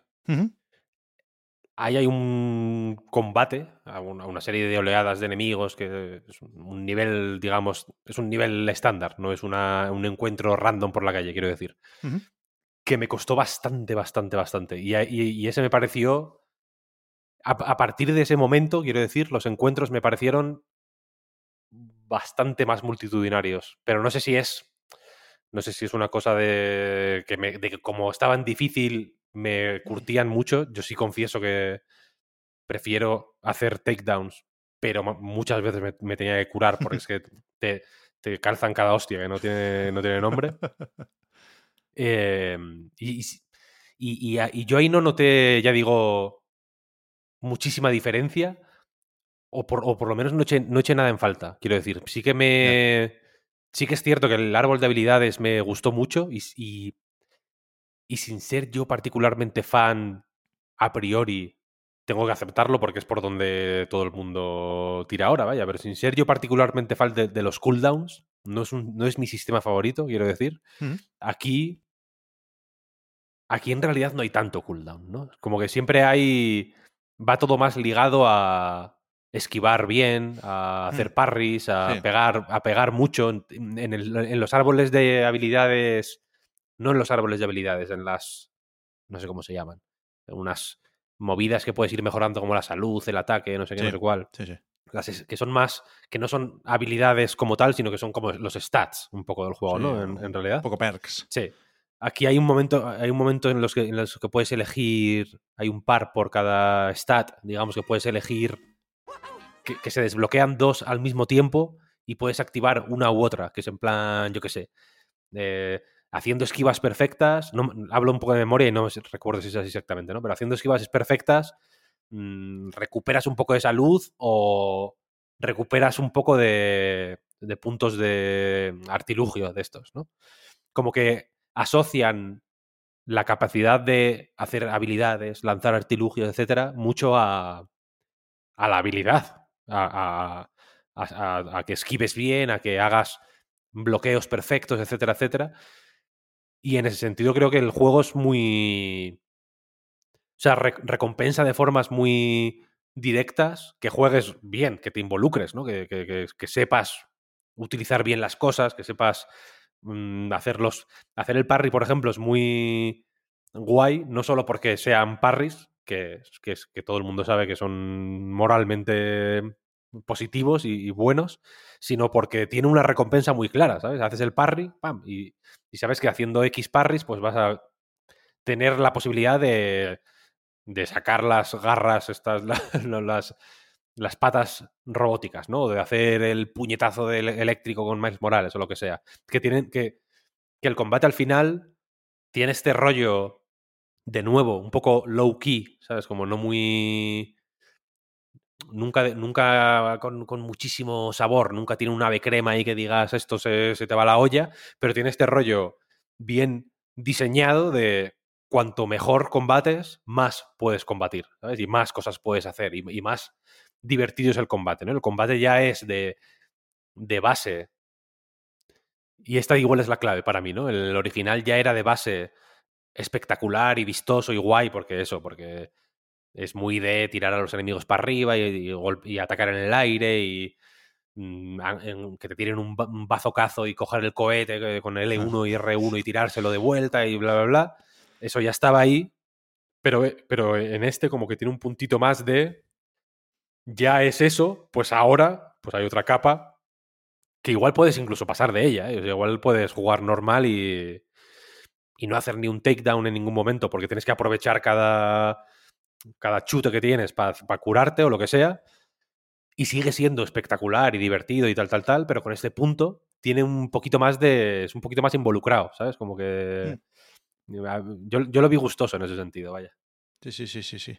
Igual yo esperaba un poquito más, Víctor, con lo de pelear en compañía, Sí, eso puede ser. Eso puede que ser. si, si hay algunas ejecuciones eh, cooperativas, pero no puedes, por ejemplo, cargarte a dos enemigos a la vez, que es algo que sí se hacía en los Batman Arkham, creo que a partir del, del Arkham City. Y a mí me gustaba muchísimo, yo lo esperaba. Puedes hacerlo con sigilo, pero no con, con combate. Y, y efectivamente aquí no, no creo que, que haya muchas sorpresas ni mucho más que comentar. Está, o están realmente bien esos dos pilares jugables ¿no? de, de Spider-Man, que son el combate y el desplazamiento. Yo creo que, insisto, ¿eh? el sigilo un poco menos, aunque también mola porque también te sientes Spider-Man en esos momentos. ¿eh? Pero llevo unos días pensando en la historia, Víctor, de este juego. Porque, claro, no, no, la mejor parte es la que no se puede comentar. Y yo creo que el juego va claramente de menos a más, como mínimo en, en, ese sentido, ¿no? En la parte de la trama, es verdad que gusta ¿eh? al principio ir teniendo claro cómo es el juego, ¿no? Y cómo se intercambian los personajes y cómo se estructura. Hay, hay pocas sorpresas, pero, pero gusta eh, ir descubriendo cómo va la cosa. Pero a mí me... Hmm, me gusta más la segunda mitad que la primera, vaya. Sí, sí, sí. Y, y, y creo que mola todo un poco más cuando está por ahí Venom. Pero sobre todo, la, la historia, creo que funciona, ¿eh? La historia, que son personajes que están bien escritos y que no. Bueno, no, no, no empatizo muchísimo con ellos. La, la, relación entre Peter y Mary Jane, por ejemplo, no me parece súper ejemplar, pero, pero sí bien llevada y, correcta, faltaría más. La, la relación entre eh, Peter y Harry, Harry Osborn, creo que es más o menos bonita porque, bueno, al final son dos colegas, ¿no? De, de toda la vida, pero se apoya mucho en tópicos muy evidentes.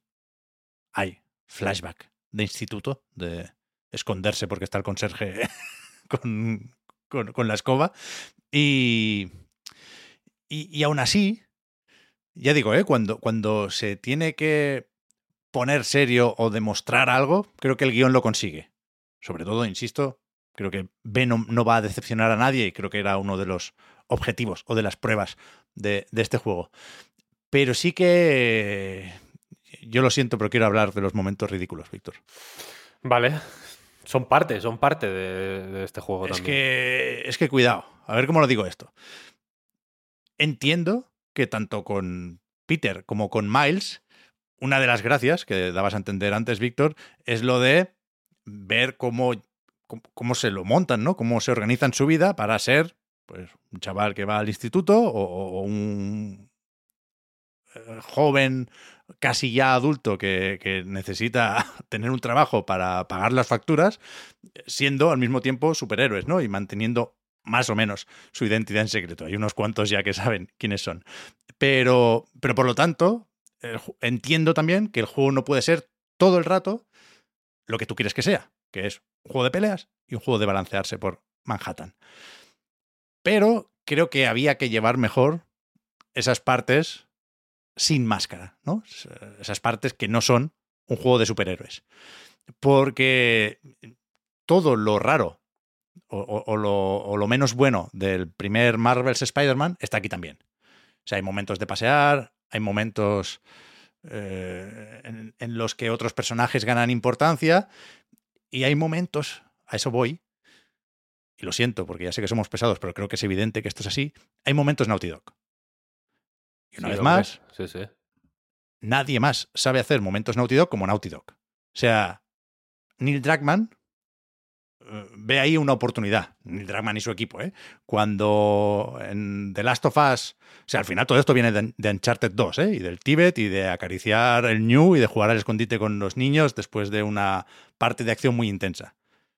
Mm, Momento clave en la historia moderna del videojuego, ¿eh? O sea, todavía estamos sintiendo las réplicas de ese terremoto. Pero, joder, Naughty Dog son maestros de esto. Y tú en The Last of Us parte 2 ves que hay un hueco raro, te acercas y, y ves que le puedes dar un botón y te imaginas a alguien en el estudio haciendo... Se frotan las manos, ¿no? Porque ahí se lucen. Y Ellie se pone a tocar Take On Me y tú te caes de la puta silla. Y en Marvel's Spider-Man no. En Marvel's Spider-Man pasan otras cosas que pueden tener cierta gracia y que le aportan un toque de variedad, pero que se llevan mucho peor. Y hay como mínimo dos momentos de estos, sin entrar en muchos detalles, que a mí me sacaron mucho del juego. Hay un momento en el que visitas una fundación, Emily May, creo que se llama, Sí. que me pareció muy malo. Y hay Ese un momento, momento, sí. en el parque de atracciones que también me pareció muy malo. Sí, sí, sí. El momento de la fundación. Bueno, sí, sí, lo comentamos, ¿no? En realidad, ya sé, sé- sé- sé cuál dices. Es relativamente corto, por suerte, ese. Sí, sí. En realidad. En la- por, por poner un poco el con- contrapunto positivo, el del parque de atracciones no es corto. Tú decides. Es, podría, sí, tú decides, podría ser, puede ser peor si según, según tu forma de jugar, supongo, o tu forma de ser. Pero de base no es corto tampoco, ¿eh? O sea, quiero decir, es- no. Es, más corto el de la fundación. Y te ponen una lista de la compra, es que es muy grave. Ese, ese momento es jodidísimo, sí, sí. Entonces hay, hay, hay- hay momentos de estos y hay momentos absurdos porque los personajes se comportan de formas absurdas. Y, y ya sabemos todos que, que hay muchos de estos, ¿no? Pero en, en videojuegos y en películas, quiero decir. Pero a mí cada vez me sacan más, lo siento. Estoy mayor, no tengo todo el tiempo que quisiera para jugar a videojuegos ni para otras cosas. Y cuando me siento tonto, porque alguien en la pantalla que tengo delante está haciendo tonterías, yo me quiero salir. No lo hice, ¿eh? me quedé y me saqué el platino. Pero creo que hay que evitar, como sea, momentos así en, en un juego como Marvel's Spider-Man, que hace fantásticamente bien lo más difícil. Y insisto, ¿eh? ya no hablo solo de mecánicas y de diseño y de gráficos, graficotes. Ha- ha- Hablo del guion. También, con el guion, hace bien lo más difícil, o más o menos bien lo más difícil. Pero, pero es que les, les da igual es- esos momentos torpes y ridículos y, y a mí no me dan igual. Me dan casi igual, ¿eh? porque todo lo demás pesa muchísimo más. Pero yo tengo una, una batalla, una guerra contra estos momentos. Quiero, quiero que desaparezcan. Yo O- creo que a nadie le quiero- gustan, en realidad. ¿eh? Quiero que se hagan mejor, ¿eh? Cuidado. Yo creo que, a ver, a, a- nadie, a nadie le gustan. Yo creo que nadie, cuando juegue a este juego, nadie va a venir y va a decir, el momento de la bicicleta, para mí, fue el mejor del juego. Nadie lo va a decir. Eso igual sí que te lo puede decir alguien con lo del Tíbet, ¿eh? en el Uncharted 2. Sí, sí, y, la por y la- y la diferencia seguramente sea que eh, Naughty Dog dedica una cantidad de recursos a, esos, a esas partes absolutamente mm, chiflada que, Sí, sí. que- que posiblemente no les permitan estar en 2023 con tres juegos ya publicados en PlayStation 5. Hay una diferencia, ¿eh? a eso me refiero. Sí, sí, está claro, está claro. Está claro. Eh, y por otro lado, dice mucho sobre la influencia de Naughty Dog Sí, sí. en realidad, ¿no? Y sobre esa manera de hacer juegos que, que al mismo tiempo se ha convertido un poco en la en la marca de la casa de PlayStation, en realidad. Sí, sí. No te voy a decir que todos los juegos de PlayStation sigan este mismo patrón, pero incluso en el Horizon hay algún momento No. de naturaleza similar. Quiero decir Sí, que es una forma de en hacer... Ragnarok, o sea, se, se- se- se puede uno, si eso es lo que quiere, burlar de PlayStation Studios con esto. Por, por- por ese, claro, por ese estilo. Igual alguien te puede decir, joder, ¿cuánto daño hizo Gamasutra en el año 2009 por darle puto bombo al momento Tibet de Uncharted 2? Que fue un momento que a mí me dejó loco, ¿eh? En su también, Me como con los ojos abiertos en plan, ¿es legal hacer esto en, un juego? ¿Se puede? ¿Se podía hacer esto en un videojuego y, no, y nadie te va a decir nada? Fue increíble, en realidad. Y fue un momento. eh, bueno, que la onda expansiva seguramente la estemos notando todavía, ¿eh? porque en ese momento la propia Naughty Dog, evidentemente, se acabó llevando los, los, los premios. Bueno, sí, los premios, en un sentido estricto, pero también el, el reconocimiento y, el favor del público, supongo. Pero la propia Naughty Dog hablaba en ese momento de, Graveyard, por ejemplo, que es un juego que de un estudio que fíjate cómo son las cosas, tuvo que cerrar porque sus juegos no le interesaban a nadie. Y, son, y es un estudio eh, que para mí es de los más rompedores y, tochos que ha, que ha habido jamás. Tale of Tales se llaman. Mm. Em, pero la cuestión es esa, que esos momentos, pues bueno, no... Esos momentos para mí son los que... Los que peor se llevan con con las partes que más me gustan de Spider-Man, que son las que, sin necesidad de estas paranoias, ni de ponerte a. a dar golpes a los topos en el parque de atracciones y mierdas así, mm, consiguen transmitir más que esos, que esos momentos. Yo el momento del parque de atracciones entiendo, entiendo para lo que es, entiendo la función que, es, que, que tiene Sí. pero preferiría no entenderlo. Quiero decir, me gustaría que fuera menos evidente para Sí, qué sirve, sí. ¿sabes? Y menos pesado y menos cansino. Igual, o sea, me parece un poco vulgar porque de la misma manera que el juego te con, con muchísima inteligencia te transmite un montón de cosas a través de las mecánicas, simplemente, y de cómo, y de las animaciones de los personajes incluso, de maneras tan sutiles que, que- a veces parece que, que- tengas que tener un máster en estudios, ¿no? De, en media studies para entender lo que qué quiere significar que Peter Parker y Miles Morales se muevan de formas distintas. Pero el juego te lo presenta de una manera súper, insisto, súper natural y muy sí. orgánica y muy guay, y tú lo entiendes perfectamente. Igual no lo entiendes al principio, igual en la hora 2 todavía no lo entiendes, igual en la hora 3 empiezas a sospecharlo, pero poco a poco te va calando, y eso es la hostia. Eso para mí es la, la parte de, de Marvel's Spider-Man, ya del 1, vaya, pero en este, en este se ve muchísimo más claro porque están los dos personajes en el mismo juego, ¿no? Que es brillante, para a mi modo de ver. Y luego esa otra parte es la parte vulgar, que es como, no hace falta que me cuentes esto. O sea, quiero decir, ah, eh, la lista de la compra que tú dices, hay, no, no sé cuántos ítems hay, 8, 10, por ahí, una cosa así. Más de los que, más de los que, sí, más sí, de los que tendría que haber, desde luego. Claramente era mejor una montaña rusa bien hecha que, Y ya. que claro, ocho mal. ya. Dos, a, a la que has hecho dos de esos 10 ítems, ya, ya sabes lo que te están contando. R1 para levantar las manos o los brazos. Entonces piensas, entonces piensas, ¿para qué voy a hacer los 10? Quiero decir, no, no, o sea, no, no sabes. No sabes más de ningún personaje por hacer los 10 en vez de por hacer dos. ¿sabes? No, no. Es, es- es muy, es, una- es un momento muy. Muy jodido. Porque la intención no, es, no me parece mala. Pero es que tam- Poner la tam- lista tampoco me parece particularmente buena. La, la lista es demencial, sí, sí. La- el momento lista ya es como, hostia, qué locura.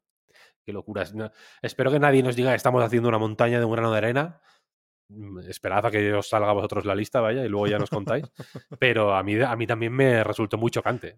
O sea, yo pasé de la lista monumentalmente, ya te lo digo, porque no. pensé, sudo de la lista, hice un par de cosas y pensé, "Gua- ah, vale, va de esto, ya está. Yo, yo la hice toda pensando que habría un trofeo. Y creo, creo Por ahí te, que, no hay que no hay trofeo. por ahí te pillaron. ¿eh? Sí, sí.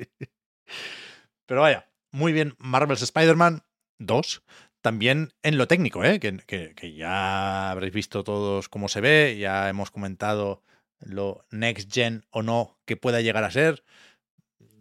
Yo me sale, ¿qué quieres que te diga? Pedirle un poco más a un exclusivo de PlayStation 5, en parte porque hemos visto pocos exclusivos. ¿eh? El, último Miles Morales, por ejemplo, estaba también en Play 4 y yo de hecho lo jugué primero en Play 4 y lo jugué fenomenalmente bien. Y, y no, no, no sé lo suficiente como para decir si este Marvel's Spider-Man 2 podría haber salido en Play 4, pero te diría que si no lo sacan es porque no quieren. Porque- bien, ¿eh? porque ya toca ir pasando página. Es verdad que el balanceo es mucho más rápido y, y- y si viene Mark Cerny y me dice, mira, no es posible en Play 4 por esto. Me lo creería si me hablara de eso, ¿eh? de la velocidad. Hay un momento muy al principio en el que te pegan un meco y sales disparado y luego vuelves con un tirachinas en, en una especie de cinemática muy corta y muy bien integrada. El momento más espectacular del juego, sin duda. Y, y- me creo que ese momento no se puede hacer en Play 4. Pero es verdad también que si quitas ese momento el juego funciona igual, ¿eh? Pero, pero eso, tam- tampoco tenemos muchas referencias y, por supuesto, no tengo claro todavía cuál es la factura a pagar o el precio a pagar con el trazado de rayos. Porque es verdad que Marvel's Spider-Man 2 tiene reflejos con ray tracing sí o sí. En los dos modos de juego, fidelidad y rendimiento, eh, las ventanas de los rascacielos tienen reflejos con trazado de rayos. Y hay muchos rascacielos, por lo tanto, muchas ventanas y por lo tanto, mucho ray tracing. ¿eh? Quiero decir, no, no, no, no dudo que es un juego muy exigente. El, el- el que tenemos en Play 5 desde el punto de vista técnico, y creo que aquí es un acierto el trazado de rayos porque le da, le da mucha coherencia, mucha cohesión a la ciudad. La verdad es que cuando te balanceas a mucha altitud, ¿no? Hay, hay maneras más fáciles de subir más arriba. En Marvel's Spider-Man 2 hay algunas vistas muy, muy, Brutales. muy guapas. Sí, sí, muy guay.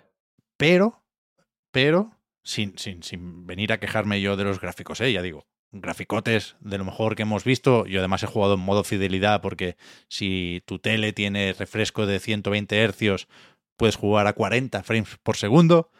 Una vez más, ya sé que suena poco, ya sé que suena a conformismo, pero cuando los pruebas, te sorprende lo, lo bien que se ve y que se controla por fluidez un juego a 40 frames por segundo. Pero si no, tienes el modo rendimiento también, ¿eh? Que, que va más suelto y más suave. Pero a mí me molestó un poco cómo los árboles cambian el LOD, el nivel de detalle, un poco así de forma brusca. Suelo ser muy pesado con los selectores y en mitad de la partida ir cambiando de un modo a otro, pero esta vez comprobé que en fidelidad jugaba bien y, seguí sin mirar atrás. ¿eh? Luego me puse el rendimiento una vez terminado el juego. Pero iba a decir que eso, que, viéndose muy, muy, muy, muy bien, sobre todo por las caras, creo que falta un pelín de naturalidad y de humanidad todavía en, en las caras. Hay algunas mejor hechas que otras, pero me parece un poco más next gen, por ejemplo, un Forbidden West, que este Marvel's Spider-Man. Mm, Ya, ya, no sé, por momentos. Igual Por momentos, es verdad. el ray tracing es que en realidad es lo que es, ¿eh? que Sí, sí, sí, igual la- la- en, la, pra- o sea, en las demos igual es más, en las demos técnicas, quiero decir, igual es más espectacular que en, la, que en la- el momento de la verdad, ¿sabes? De, de implementarlo normal en un juego como este, Sí, sí. que, que aún así es bastante espectacular, ¿eh? Lo de los reflejos. O sea, Sí, sí, sí. Es muy. Estupendamente. muy. Estaba pensando en el, en el meme este de los, de los del brazo, de los brazos mazaos, ¿no? Que es como Que se chocan. dos, sí, dos sectores o dos colectivos dándose la mano con algo. Y estaba pensando, Pep Sánchez, usuarios de Steam Deck, 40 frames por segundo. Ah, bueno, sí, es verdad, ¿eh? Sí, sí, sí. es sí. verdad, o sea, yo era hiper hater de los 40 frames por segundo, no, no lo concebía, pero ahora juego a muchas cosas a 40 frames por... O sea, hay, hay cosas en la Steam Deck que me van a 60 frames por segundo y me las pongo a 40 Por por, a- batería. por, por ganarme 15 minutillos de batería. Ya, ya, ya, ya. Es un tema, es un tema. Ya digo, ¿eh? no, no quiero ser pesado, pero de verdad, si la tele lo permite, creo que, que merece la pena probarlo y, ya os llegará, supongo, a la mayoría ¿eh? el momento de, de- de cambiar la tele.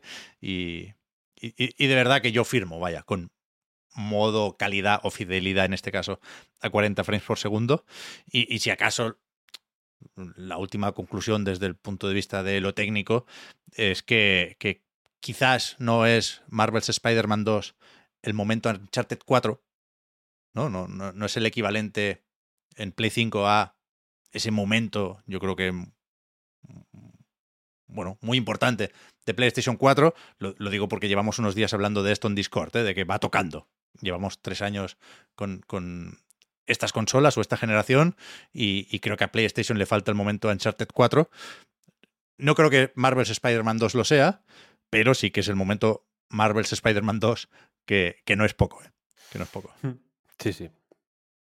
No sé si se ha escuchado el timbre, Víctor. No sé si lo voy a dejar. pero me acaba de llegar el Mario Wonder, efectivamente.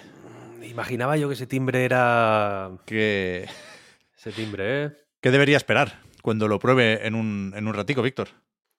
Pues mira, sin haber jugado lo suficiente todavía, o sin haber jugado a fondo, quiero decir, es como el común de los mortales. He tenido que empezar, bueno, como el común de los mortales, no, he empezado a mediano, empecé a medianoche y, y no he dormido, vaya, básicamente. Entonces, eh, habiendo jugado unos cuantos mundos ya,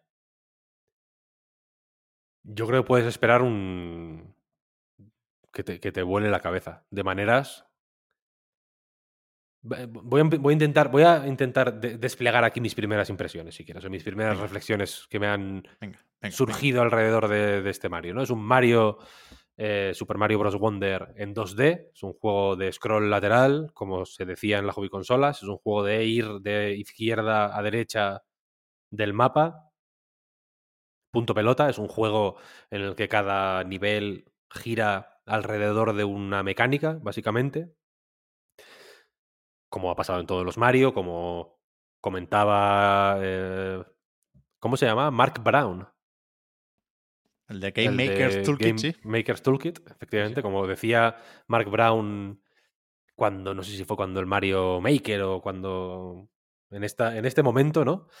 Eh, en este momento en el que yo creo que de una forma más evidente el cómo estaban hechos los juegos de Mario empezó a ser más apreciado o, empezó a tener una valoración, desde luego, distinta digamos que la, la recepción de la gente empezó a ser, yo creo, más consciente que cuando simplemente era una era Nintendo sacando ju- juegos uno detrás de otro durante 40 años y todos estaban bien en realidad, pero como que no terminábamos de saber exactamente por qué. Y esta idea de la, del, del juego de scroll lateral, mm, bla, bla, bla, de ir de un punto A a un punto B con una serie de mecánicas o de. Sí, o de ideas, una idea troncal para cada nivel y tal y cual. En Mario Wonder a mí me da la sensación de que.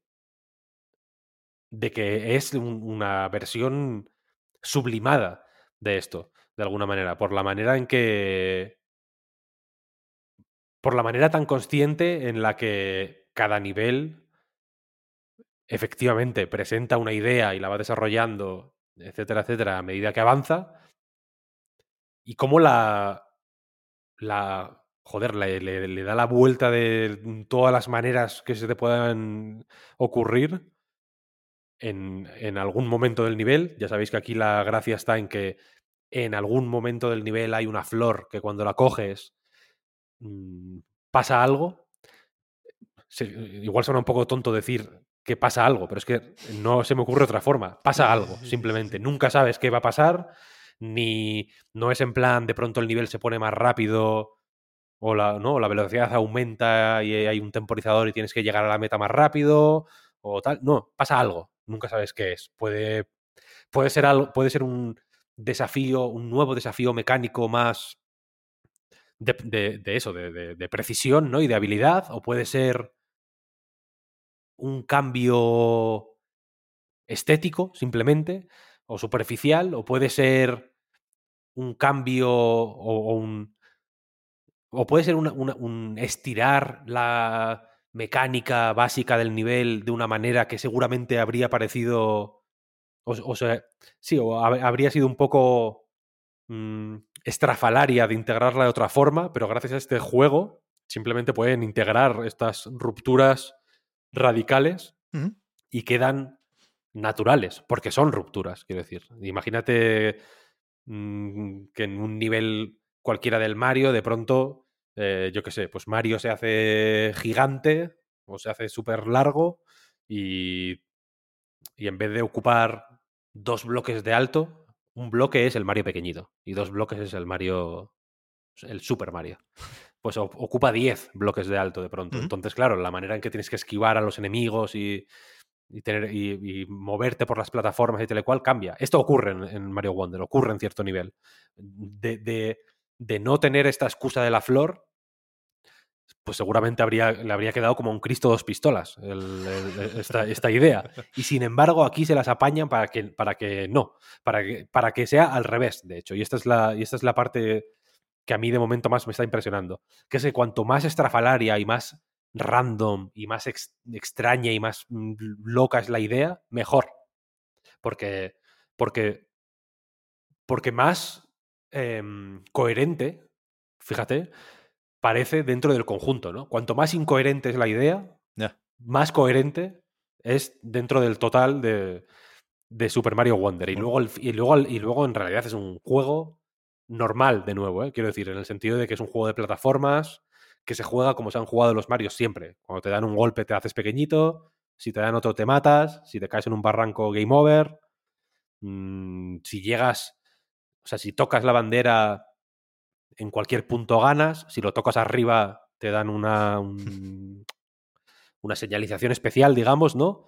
Llegar arriba del banderín es, es un mini desafío em, en sí mismo, ¿no? Norm- es, es- es otra de las cosas guays de los juegos de Mario, ¿no? La, la- la gracia con la que insisten en esta misma idea. Porque, porque en realidad tú juegas, tú puedes estar jugando a New Super Mario Bros. U, por ejemplo. Os lo recomiendo, es un juego muy bueno, muy feo según alguna gente, pero muy bueno. Es un Bastante juego feo. muy bien diseñado. Pero sí está bien. Por ejemplo, tú eres uno, uno de los haters. Y la cosa es que en ese juego puedes ir jugando y en cierto momento eh, pensar, hostia, es verdad, la manera de llegar a la parte de arriba del banderín es siempre, digamos, la guinda del pastel. La mecánica principal del nivel Sí, sí. son, yo qué sé, plataformas que se caen si te mantienes encima de ellas un par de segundos. Pues la manera de llegar arriba es una versión normalmente un pelín más difícil o un pelín más o que te exige una precisión mayor o que si o, que si pierdes la primera oportunidad ya no puedes o así de esa mecánica básica. Y te puede y puedes estar jugando ese juego y decir hostia qué buena idea no y luego te juegas al puto Mario Bros New Super Mario Bros. de la Wii y dices hostia aquí también es así no y luego juegas a, a al Super Mario World 1 de la Super Nintendo y piensas hostia que aquí es así también, que es que lleva siendo así toda la vida y simplemente no lo habíamos pensado, ¿sabes? En el origin, en el Super Mario Bros. 1, igual no, es así, ahí es, ahí al final, a ver, es el primero, ¿no? Pero también, también es un poco así, en realidad. También son variaciones sobre la idea del, de, las, de las escaleras estas, ¿no? A veces hay de pronto una, o sea, un escalón sí y luego un vacío y luego otro escalón sí y luego otro vacío, tal y cual. Son variaciones sobre esa misma idea que luego fueron convirtiéndose en lo que hoy conocemos como Super Mario y en lo que lleva siendo Super Mario 35 años, ¿eh? es una barbaridad. Ya ves. Eh, y aquí ocurre eso también. Y, y- y ocurre también que, pues que hay castillos con un jefe final, hay, mm, mid- no sé si llamarlo mid bosses, vaya, hay, hay mini castillos en momentos puntuales del nivel, como los había en Super Mario Bros. 3. Hay, se pueden ir lanzando referencias a otros Super Marios de una manera muy natural, en realidad, ¿no? Porque el juego mismo parece ser consciente de estas referencias, usa músicas. ah, O sea, hay momentos puntuales que son claramente guiños a otros a otros momentos de, de Super Marios anteriores y se utiliza a menudo, de hecho, la música de esos Super Marios. mm, Explícitamente, ¿no? En plan, sí, sí, e- efectivamente. Esto es de como en ese nivel del Mario World, ¿sabes? Y. Pero también en los perks, por ejemplo, hay unas insignias que se llaman, Sí. que las vas consiguiendo. Hay niveles que te dan insignias, pero también las consigues en las tiendas. Hay una serie de tiendas en algunos puntos del, del mapa, del overworld, que. Pues que te venden mm, insignias, vaya. Y estas insignias te dan habilidades especiales, básicamente, ¿no? En plan. La primera que consigues creo que es. Mm, Si pulsas, si dejas pulsado R mientras saltas, planeas, básicamente. En el caso de Mario con la gorra, no he jugado con ningún otro, otro personaje. No sé qué hace Yoshi para planear. Y, ni lo- ni no lo voy a saber porque no soy un bebé. No, no juego, no juego con personajes fáciles. Y no me hagáis hablar de Kako Gazapo, porque no voy a jugar tampoco con Kako Gazapo, aunque me gustaría, porque me encanta Kako Ah, vale, vale. Pensaba que era hater del Caco Gazapo. No, no, no, me encanta, me encanta. Mi hijo le encanta Caco Gazapo. El mío también. Se le Es una gustaba cosa- en, pasión, en- ¿eh? en el Mario Kart, eh, el, el de móvil, vaya, que, está- que estaba como... Lo, lo han llegado a poner con los DLCs en el 8 Deluxe. Uf, pues no Igual- te sabría decir. Igual está por ahí, ¿no? En una de las últimas eh, oleadas de contenido adicional. Creo que estaba por ahí. Pero, pero es un personaje de, de, de New Super Mario Bros. U, justamente, ¿no? Sí, Debutó sí, ahí. sí, del New Super Mario Bros. U, efectivamente. Y mm, la cosa es que eso, eh, el primer perk, digamos, te permite, la primera insignia, te permite planear. ¿Cómo planea eh, Peach, por ejemplo, ¿no? En Super Mario Bros. 2. Cada personaje, mm, habitualmente cada personaje tiene su peculiaridad, ¿no? Toad corre más, eh, Luigi salta más, pero de una forma así medio jodida, tiene una inercia rara. Sí, sí. eh, pitch planea, tal. Aquí, aquí se manejan todos igual y, y las, los modificadores, digamos, se los añades tú a mayores con las insignias, ¿no? Hay otra insignia que te permite saltar alto, que es una referencia a Super Mario Bros. 2, de hecho, Doki Doki Panic, que ahí que te agachas, se, se usa igual, de hecho, te agachas y ¡pam! Y cuando se carga, saltas para arriba. Eh, hay otra, pero hay otra insignia que cuando matas enemigos te da monedas, por ejemplo.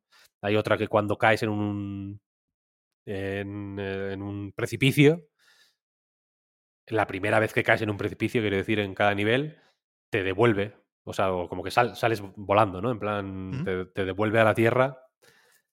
Un poco como en el Mario 64 cuando caes en la lava y sales disparado para arriba.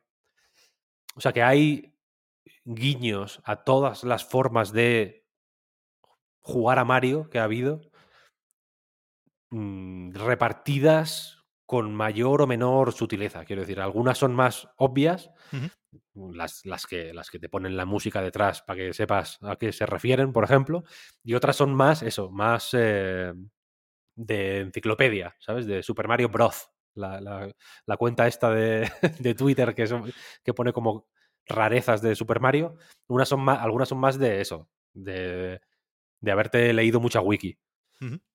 Pero ya digo, el, el- el- yo por ejemplo mm, iba a decir que, que no me gustaba o que no estaba muy a favor de que todos los personajes se jugaran igual, pero ahora estoy un poco menos en contra, pero en realidad creo que se no he jugado todavía con ningún personaje, más que con Mario. Vale, vale. Soy, soy ambivalente con esa decisión. Tampoco has jugado, Víctor, por ejemplo, con, con tu hijo en cooperativo, ¿no? No lo has tenido ahí toda la noche No, no, no, no. a tu lado con, No, con- no. con pinzas en los párpados. Mi hijo, mi, hijo no- mi hijo esta mañana por la mañana no sabe. Yo le, le he dicho que esta noche eh, lo compraré.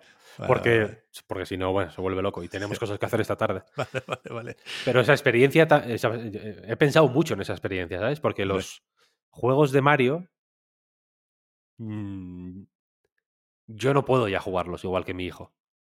Mm, Porque llevo 40 años jugando juegos de Mario. Ya, ya me- ya no me... O sea, creo que... que- O sea, fíjate hasta qué punto ha tenido que llegar Nintendo para sorprender con un juego de Mario, ¿no? Hacer que básicamente pueda pasar cualquier que sea, que, que sea casi random el juego, ¿sabes?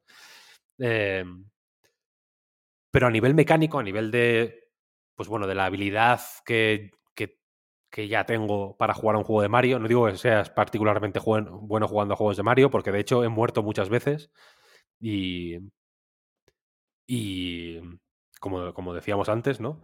Aunque a mucha gente le parece más fácil de lo normal. Pero yo sé que a mi hijo no le va a parecer más fácil de lo, de lo normal. Claro. Él no tiene ese baremo todavía muy bien definido y de hecho New Super Mario Bros. U le parece muy difícil. Y aquí hay una serie de ideas que creo que van un poco en la dirección de hacer que el juego sea más accesible para según qué tipo de gente. Por ejemplo, las hay, hay niveles que, que suelen ser una birria, no son... Creo que al principio sí que hay alguno normal así, pero hasta donde yo he llegado luego son como mini niveles en realidad. Que sí que son que tienes que hacer uno detrás de otro, que vas moviéndote por un mapa lineal, quiero decir, pero en general luego el grueso de los niveles se presentan como en zonas abiertas y puedes hacerlos en el orden que quieras. Y no tienes que hacerlos todos en realidad, ¿no? Porque si para seguir avanzando tienes que conseguir, yo qué sé, 10 semillas de, que son un poco como las, eh, las estrellas, los soles, las lunas de este juego, ¿no? Hay varias en cada nivel, en algunas hay dos, en algunas tres, en algunas una, que son como desafíos más concentrados y más pequeñitos, ahí solo hay una, una semilla y tal. Pero la cuestión es que en cada, en cada zona grande hay más eh, semillas de las que necesitas para avanzar, ¿no? Si, ne- si necesitas 10 semillas para avanzar, el juego ya da por supuesto que vas a tener que conseguir en, ese, en esa zona donde está esa barrera de 10 semillas, igual que consigas 5 es suficiente. Entonces, si un nivel se te hace bola, que, es, que, que puede pasar porque como cada mecánica es distinta, igual hay alguna mecánica Claro. que se te hace particularmente bola, ¿no? Igual hay, una, hay un nivel de nadar y nadar se te da de maravilla porque, pues bueno, porque el ritmo es más lento, porque no... porque es bien diferente a otro tipo de retos más estrictos y más de precisión que también hay en otros niveles. Y de pronto hay uno que. Hay uno, por ejemplo, que es de ir. Hay una plataforma que se va moviendo hacia adelante y tienes que ir eh, golpeando bloques que se van sumando a esa, plataforma sobre la que vas andando, ¿no? Y las, las partes, los, los bloques que vas poniendo se van metiendo atrás de la plataforma, digamos, y, las, y la parte de adelante de la plataforma va desapareciendo poco a poco. Entonces tienes que ir colocando, colocando piezas y avanzando, evitando que la plataforma se haga tan pequeña que, o, o que desaparezca directamente y que no puedas seguir avanzando, ¿no? Ese- esa pantalla mi hijo no se la va a poder pasar, ya te lo digo yo. no, em, a- me costó a la de Dios a mí pasármela, él no va a poder directamente.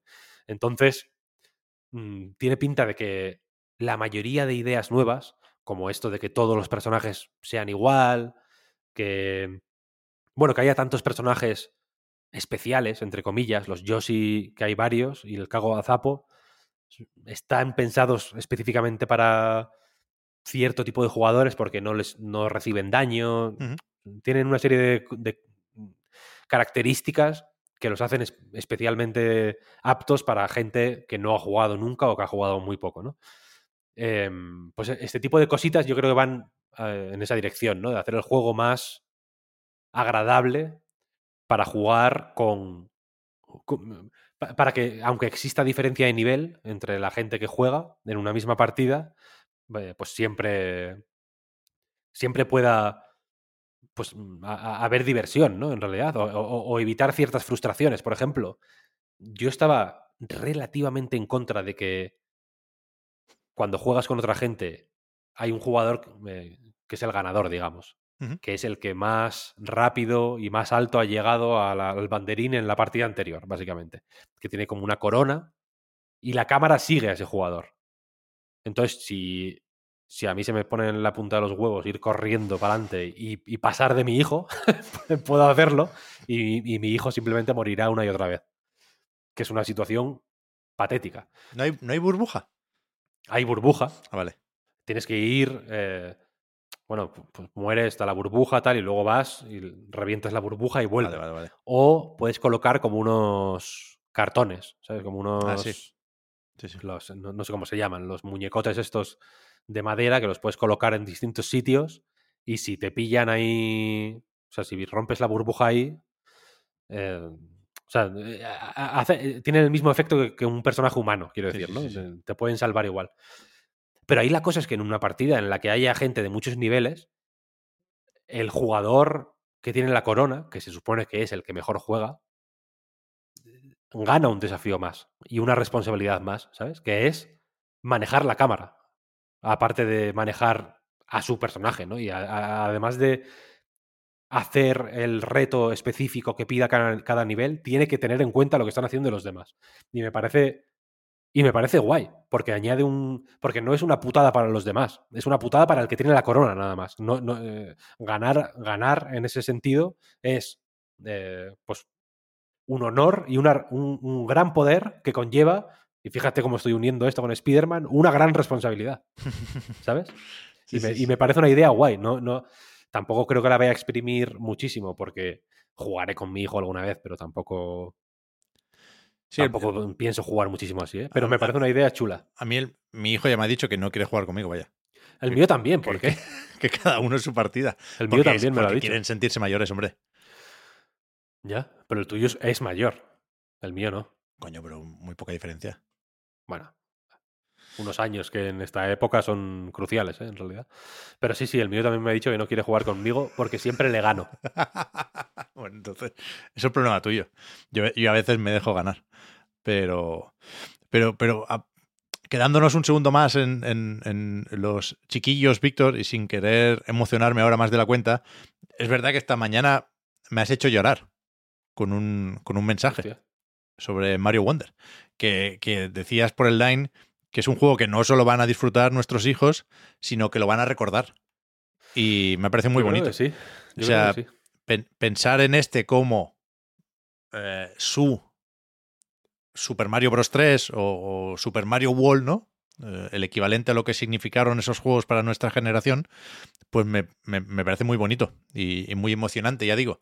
Y aunque es verdad que mi hijo, por ejemplo, se ha pasado el Mario Odyssey, y no sé si lo acabará recordando toda la vida como su primer Mario o como el que más le marcó, sí, sí creo que, que es bonito que Nintendo haga siempre Marios en 2D y por lo tanto eh, este mensaje, est- esta idea me ha permitido hacer las paces un poco con, con el hecho de que pueda ser Mario Wonder, si no un Mario menor, porque Metacritic dice que no, y las ventas dirán que no dentro de poco, si un Mario más pequeño, ya no que un Odyssey, sino que un 3D World, ¿no?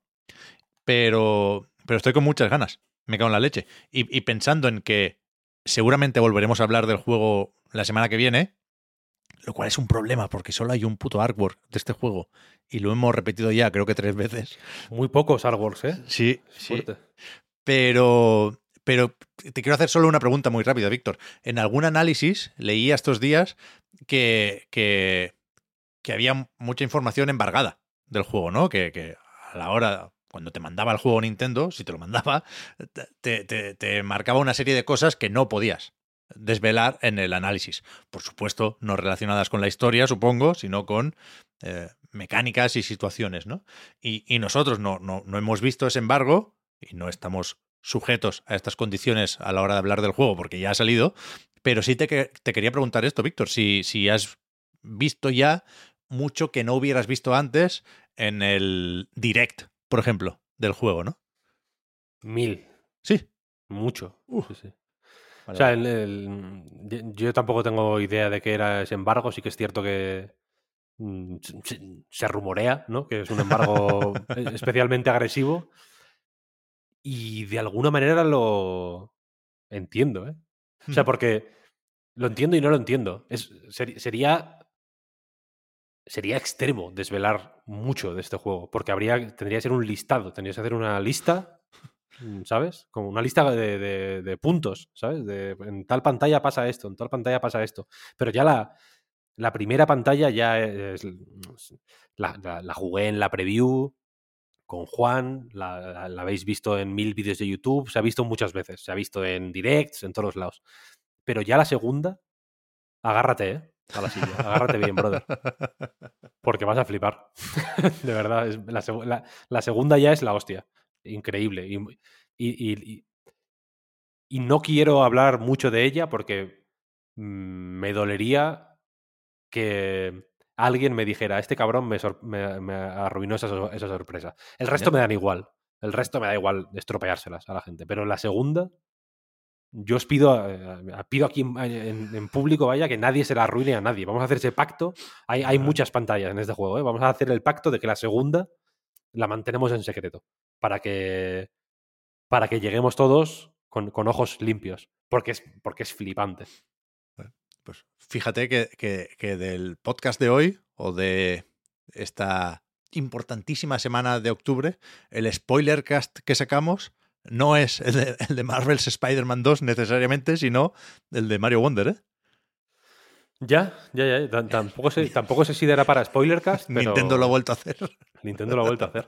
Antes decías lo de que este quedará como un Mario más pequeño que Mario 3D World y bla, bla, bla.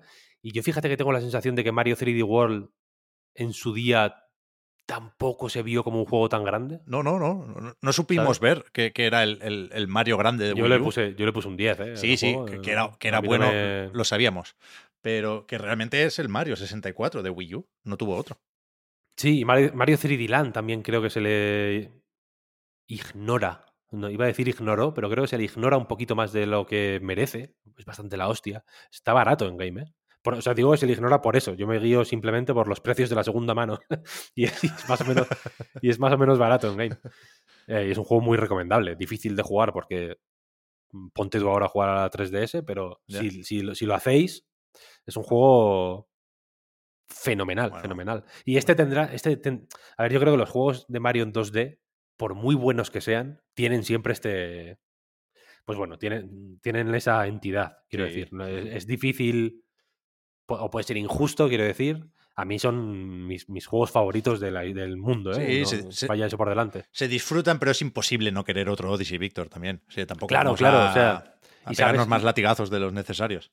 Y, y- y en el caso de Sempere, por ejemplo, ponía que, le, que, le- que- que- que estaba tentado de decir que le gustaba más este o que le parecía mejor este que Odyssey. Mm, Me lo puedo creer, ¿eh? O sea, me parece... Ojo, ¿eh? No quiero, no quiero yo, ya digo, sacar conclusiones más rápido de la cuenta, pero no me parece descabellado. Desde luego, el nivel de creatividad y de. Bueno, y de pulido, ¿eh? porque visualmente es una puta bomba este juego. ¿eh? Los- eh, me refiero a gráficos, a las sí, sí, sí. sombras. Cuando veas a Mario elefante iluminado de distintas maneras, se te va a ir la pelota, ¿eh? Pep? te lo digo. Bueno, a esas 60 ani- frames por segundo. Las animaciones, o sea, antes decía que ojalá Nintendo haga siempre estos Marios. Ojalá Sega Sí, haga ojalá, también ojalá. eh, estos Sonics, ¿no? En, en- en 2D, pero la diferencia es muy evidente, ¿eh? Ya, ya- ya no por el, por el punto de partida, ¿eh? sino por el trabajo con estas entregas en concreto y- y- y a Sonic Superstars, por ejemplo, que está bastante mejor de lo que yo pensaba, pero no está especialmente bien. Sí tiene un punto de descuidado con las animaciones que, me jode mucho, sobre todo por- porque sale la misma semana que Mario Wonder, ¿eh? Pero, pero sí, sí, a mí me flipa cómo se ve el juego. A lo que iba es que decía Sempere esto, que, que le podía llegar a parecer mejor que Mario Odyssey, y sin embargo es difícil eh, no tener la sensación de que, pues bueno, en el año de Mario Odyssey, que fue el año del puto Zelda Breath of the Wild, Eh, también, ¿eh? Vaya año. Se podían disputar el GOTY los dos, o... o- no, no- no quiero decir que no hubiera más juegos candidatos a juego del año en 2017 aparte de esos dos. Quiero decir que dentro de Nintendo esos dos eran gotiables en la misma medida y este año posiblemente Tears of the Kingdom sea claramente más eh, candidata a Goti que este. Hmm. Por una cuestión, es que no, no- no sé cómo decirlo, pero es, una, es un sentimiento, es un pálpito. Sí, sí, sí, sí, sí. sí. Es algo que hay en el ambiente que no sabes Sí, ¿no? Que no sabes, es como en el Lords of the Fallen, ¿sabes? Que hay que hasta que no sacas la lámpara no ves, no ves lo que está oculto. Hay algo, hay otro, hay algo renderizándose por debajo de nuestro mundo que, que es donde está, donde está el- lo- la, la materia que hace a los GOTI. Y, y con Mario Wonder nos cuesta más verlo, pero yo no, o sea, yo no, yo no soy o, o tengo esperanzas de que pueda serlo, ¿eh? Y, y que, lo, y que lo- y que lo sepamos ver. No, sé- ya, no, no- no sé si lo estamos viendo, no sé si deberíamos verlo, como también la, la- la despedida, ¿no? O el canto de cisne, vamos a acabar por todo lo alto con los tópicos, ¿no? De, de Switch. A ver qué tiene que decir ahí Princess Peach, a ver si hay alguna super sorpresa de última hora, pero yo, yo creo que sí, va a ser a efectos prácticos la despedida de Switch y, y me- y me alegra que, según decís, sea una, una despedida a la altura. Ojalá, sí, ojalá. Ah, Ya me contarás, yo quiero saber lo que piensas. Tengo ganas, Eh, tengo ganas, Creo que te, yo creo que te va. Creo que es difícil que no guste este juego. Es que me- esta semana se han juntado dos juegos, Spider-Man 2 y Mario Wonder, que es que están hechos para gustar. Es que no. ¿Sabes? Es lo típico que ves a alguien que enfurruñado con estos juegos y dices, ¿qué, te- qué- qué coño te pasa? Te iba a decir eso, Víctor. O sea, que personas distintas me han dicho esta semana, una sobre Mario Wonder y otra sobre Marvel's Spider-Man 2, la frase no puedes enfadarte con este juego. Y, y creo que es verdad. Creo, creo que cualquier juego, empezando por estos dos, ¿eh? pueden aspirar a más que esto, pero, pero coño, es importante también no enfadarse. Sí, sí, sí, no. Estando como estamos, quiero decir. es que- Por eso, por eso, por eso. es, un, por eso, es un pequeño oasis. por eso, por eso. Fíjate, fíjate que hemos esquivado una bala. Antes decías lo de los tópicos y tal y cual, y en ningún momento hemos dicho el elefante en la habitación, teniéndolo Oh. a la eh, hostia, a la mano, ¿eh? O sea, quiero decir, es, no tenemos ni que estirar la mano completa para Es verdad, ¿eh? agarrar esa fruta, ¿eh? Sin embargo, Yo creo que No sí lo lo, he dicho eh, al hablar de la compra de Activision Blizzard, no, bueno, pero, pero, no vale. Ya, ya, ya, ya, ya. Pero sí, sí, sí. Es que ahora me, me- me ha venido la, la expresión con mi voz. Bonito, bonito. No sé qué vamos a hacer la semana que viene, ¿eh, Víctor? Porque Eh, a ver cómo igualamos esta. Ya. Es verdad que la eh, semana que viene acaba con Alan Wake 2, Hostia. pero no lo tenemos. ¿Lo tienes, Víctor? No, no. No, no, no. vale, vale. Digo, a Te lo, si- habría, te lo habría dicho, hombre. Ya, por eso, por eso. Pero tengo muchas ganas de ver cómo le ha salido aquí la cosa también a, a Remedy y, y a Sam Lake. Eh, Esta semana, por supuesto, se ha visitado mucho Metacritic. ¿eh? Lo hemos hecho también hoy en directo y, y- y es inevitable, lo hemos visto en, en foros, en Discord, empezar ya, creo yo, con las quinielas de los juegos del año. Y creo que una vez más ha ganado Jeff Keighley y lo que se busca es acertar los seis nominados a mejor juego del año en lo- en los Game Awards. Eh, y, y- lo decía pensando no en los de hoy, sino en Alan Wake, eh, que yo creo que se puede colar. Yo no sé si me estoy flipando, pero yo espero muchas cosas muy buenas de Alan Wake 2. Por desgracia, no un disco o una caja, pero, No, eso no. pero sí muchas cosas muy buenas. Tengo mil ganas, mil ganas. Yo creo que va a ser. Yo creo que va a ser bueno, ¿eh? Se ha ido. No sé cómo decirlo, se ha ido cargando el, el, Sí. el ambiente con este juego, ¿no? Como que de pronto he visto a mucha gente. el- no, sé, no sé cuándo fue. Esta semana, no, la anterior, en eh, Insert Credit, Ah, el podcast este de Tim Rogers y, y familia. Decía Tim Rogers que estuvo jugando al Quantum Break y que le había encantado. A mí, me parece una medianía de juego. Pero bueno, que, que he visto también a mucha gente jugando al Alan Wake 1 y, y a no poca gente sorprendiéndose con el Alan Wake 1 dentro de sus mm, bueno, limitaciones o de lo que tiene de, ya. de su época, porque sí que es cierto que es un juego con... Bueno, se hacían los juegos de otra forma, parece que fue ayer, pero se hacían los juegos de otra forma en esa época. También he visto a mucha gente celebrando de nuevo Control, que, que guay también. No soy muy fan tampoco. No, yo, Pero- yo- yo tampoco, pero tengo mucha simpatía por Sí. Remedy, esa es la cuestión. Ahí voy, que creo que hay algo reivindicable en Remedy, igual que lo hay en Insomniac. Creo que se parecen un poco, ¿no? Con, con prioridades distintas, Sí, sí, sí. pero faltándoles quizás esa obra maestra indiscutible y legendaria. No sé si Max Payne puede ir por ahí. Creo que no. No sé, no bueno, sé. Pero que son muy buenos en lo suyo, qué cojones, y, y- y- Sí, sí. y- y que no nos falten nunca. Eso lo hemos dicho también muchas veces. sí, sí. pero es así. total, Total, Y- total. Y, y a ver si pegan el estirón con Alan Wake 2. Yo lo veo ahora mismo, con lo que sé, que es lo que se ha publicado en IGN, eh, lo veo a su alcance, tío. Me da muy buena vibra este juego. Sí, sí, total, total. La semana que viene, a ver, hemos hablado ahora de Mario Sí, un poco, pero supongo el- Nos venimos arriba con Alan Wake para decir que no estará la semana que viene, ojo. que no estará la semana que viene, efectivamente. Tendremos que hablar del Mario un poquito más con Oscar y con Juan. Hoy, Sí. mm, pues hoy no les tocaba currar, entonces tampoco íbamos a, por nuestro capricho, ¿no? Nuestra, una cosa de María Antonieta nuestra, eh, hacerles trabajar solo para decir que no habían jugado al Mario, porque, porque tampoco, tampoco lo han jugado. Mira, el Spider-Man, claro. Ni al Spider-Man, pero la semana que viene sí que sí que me interesa saber qué opinan ellos también. Vete a saber si, Sí, si alguna persona más incluso. sí, sí. Yo quiero decir alguna cosilla ¿eh? más sobre Sonic. Quiero que hablemos también un poco más de, De Laika. Sí. Age Through Blood, que, que está el análisis ya en nightgames.com. Efectivamente, te ha gustado mucho, Víctor. Y, y, y Oscar sí ha jugado al Salsi Chronicles, que a ver si lo Sí. podemos probar nosotros Sí, sí. estos siete días, porque a mí me apetece mucho también un poco de Die Good Fabric. Sí, sí. Esta semana, a ver, es- esta semana, evidentemente, hemos tenido un poco la cabeza en otro mundo, porque estábamos en las alturas con Spider-Man y en otro mundo casi literalmente con las flores del Mario, pero eh, han salido juegos a mansalva, ¿eh? Sí, sí, sí, sí. O sea, ha sido Pues- una cosa fuerte. Yo no sé si viste re- reviews del Cities Skylines. Sí, mucho mejor de lo que esperaba, ¿no? Mucho mejor de lo que esperabas y, o- y mucho peor de lo que quizá debería. Sí, claro, de lo que esperaba después de que Paradox dijera que no estaba terminado.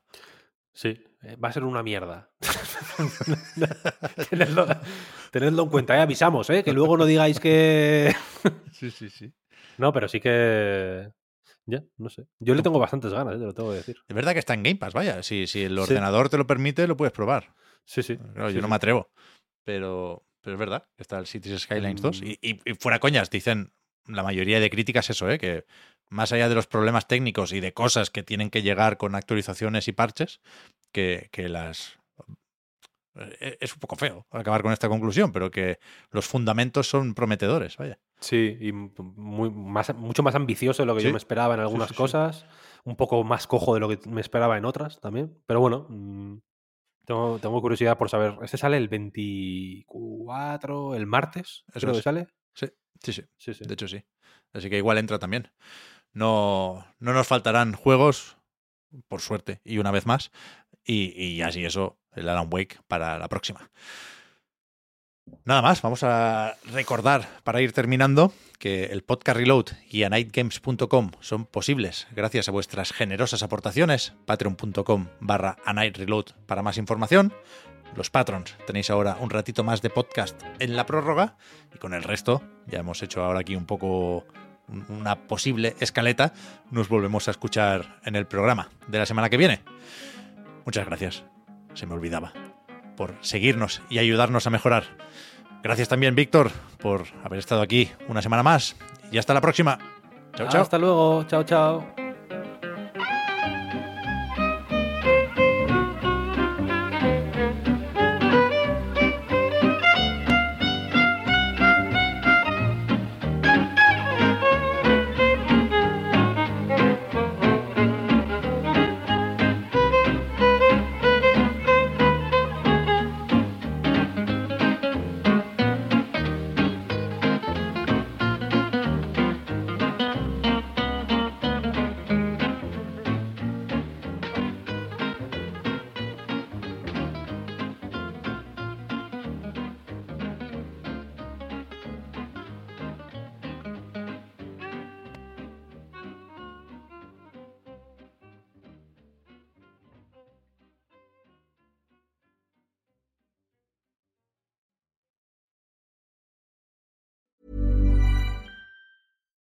Hi, I'm Daniel, founder of Pretty Litter. Cats and cat owners deserve better than any old fashioned litter. That's why I teamed up with scientists and veterinarians to create Pretty Litter.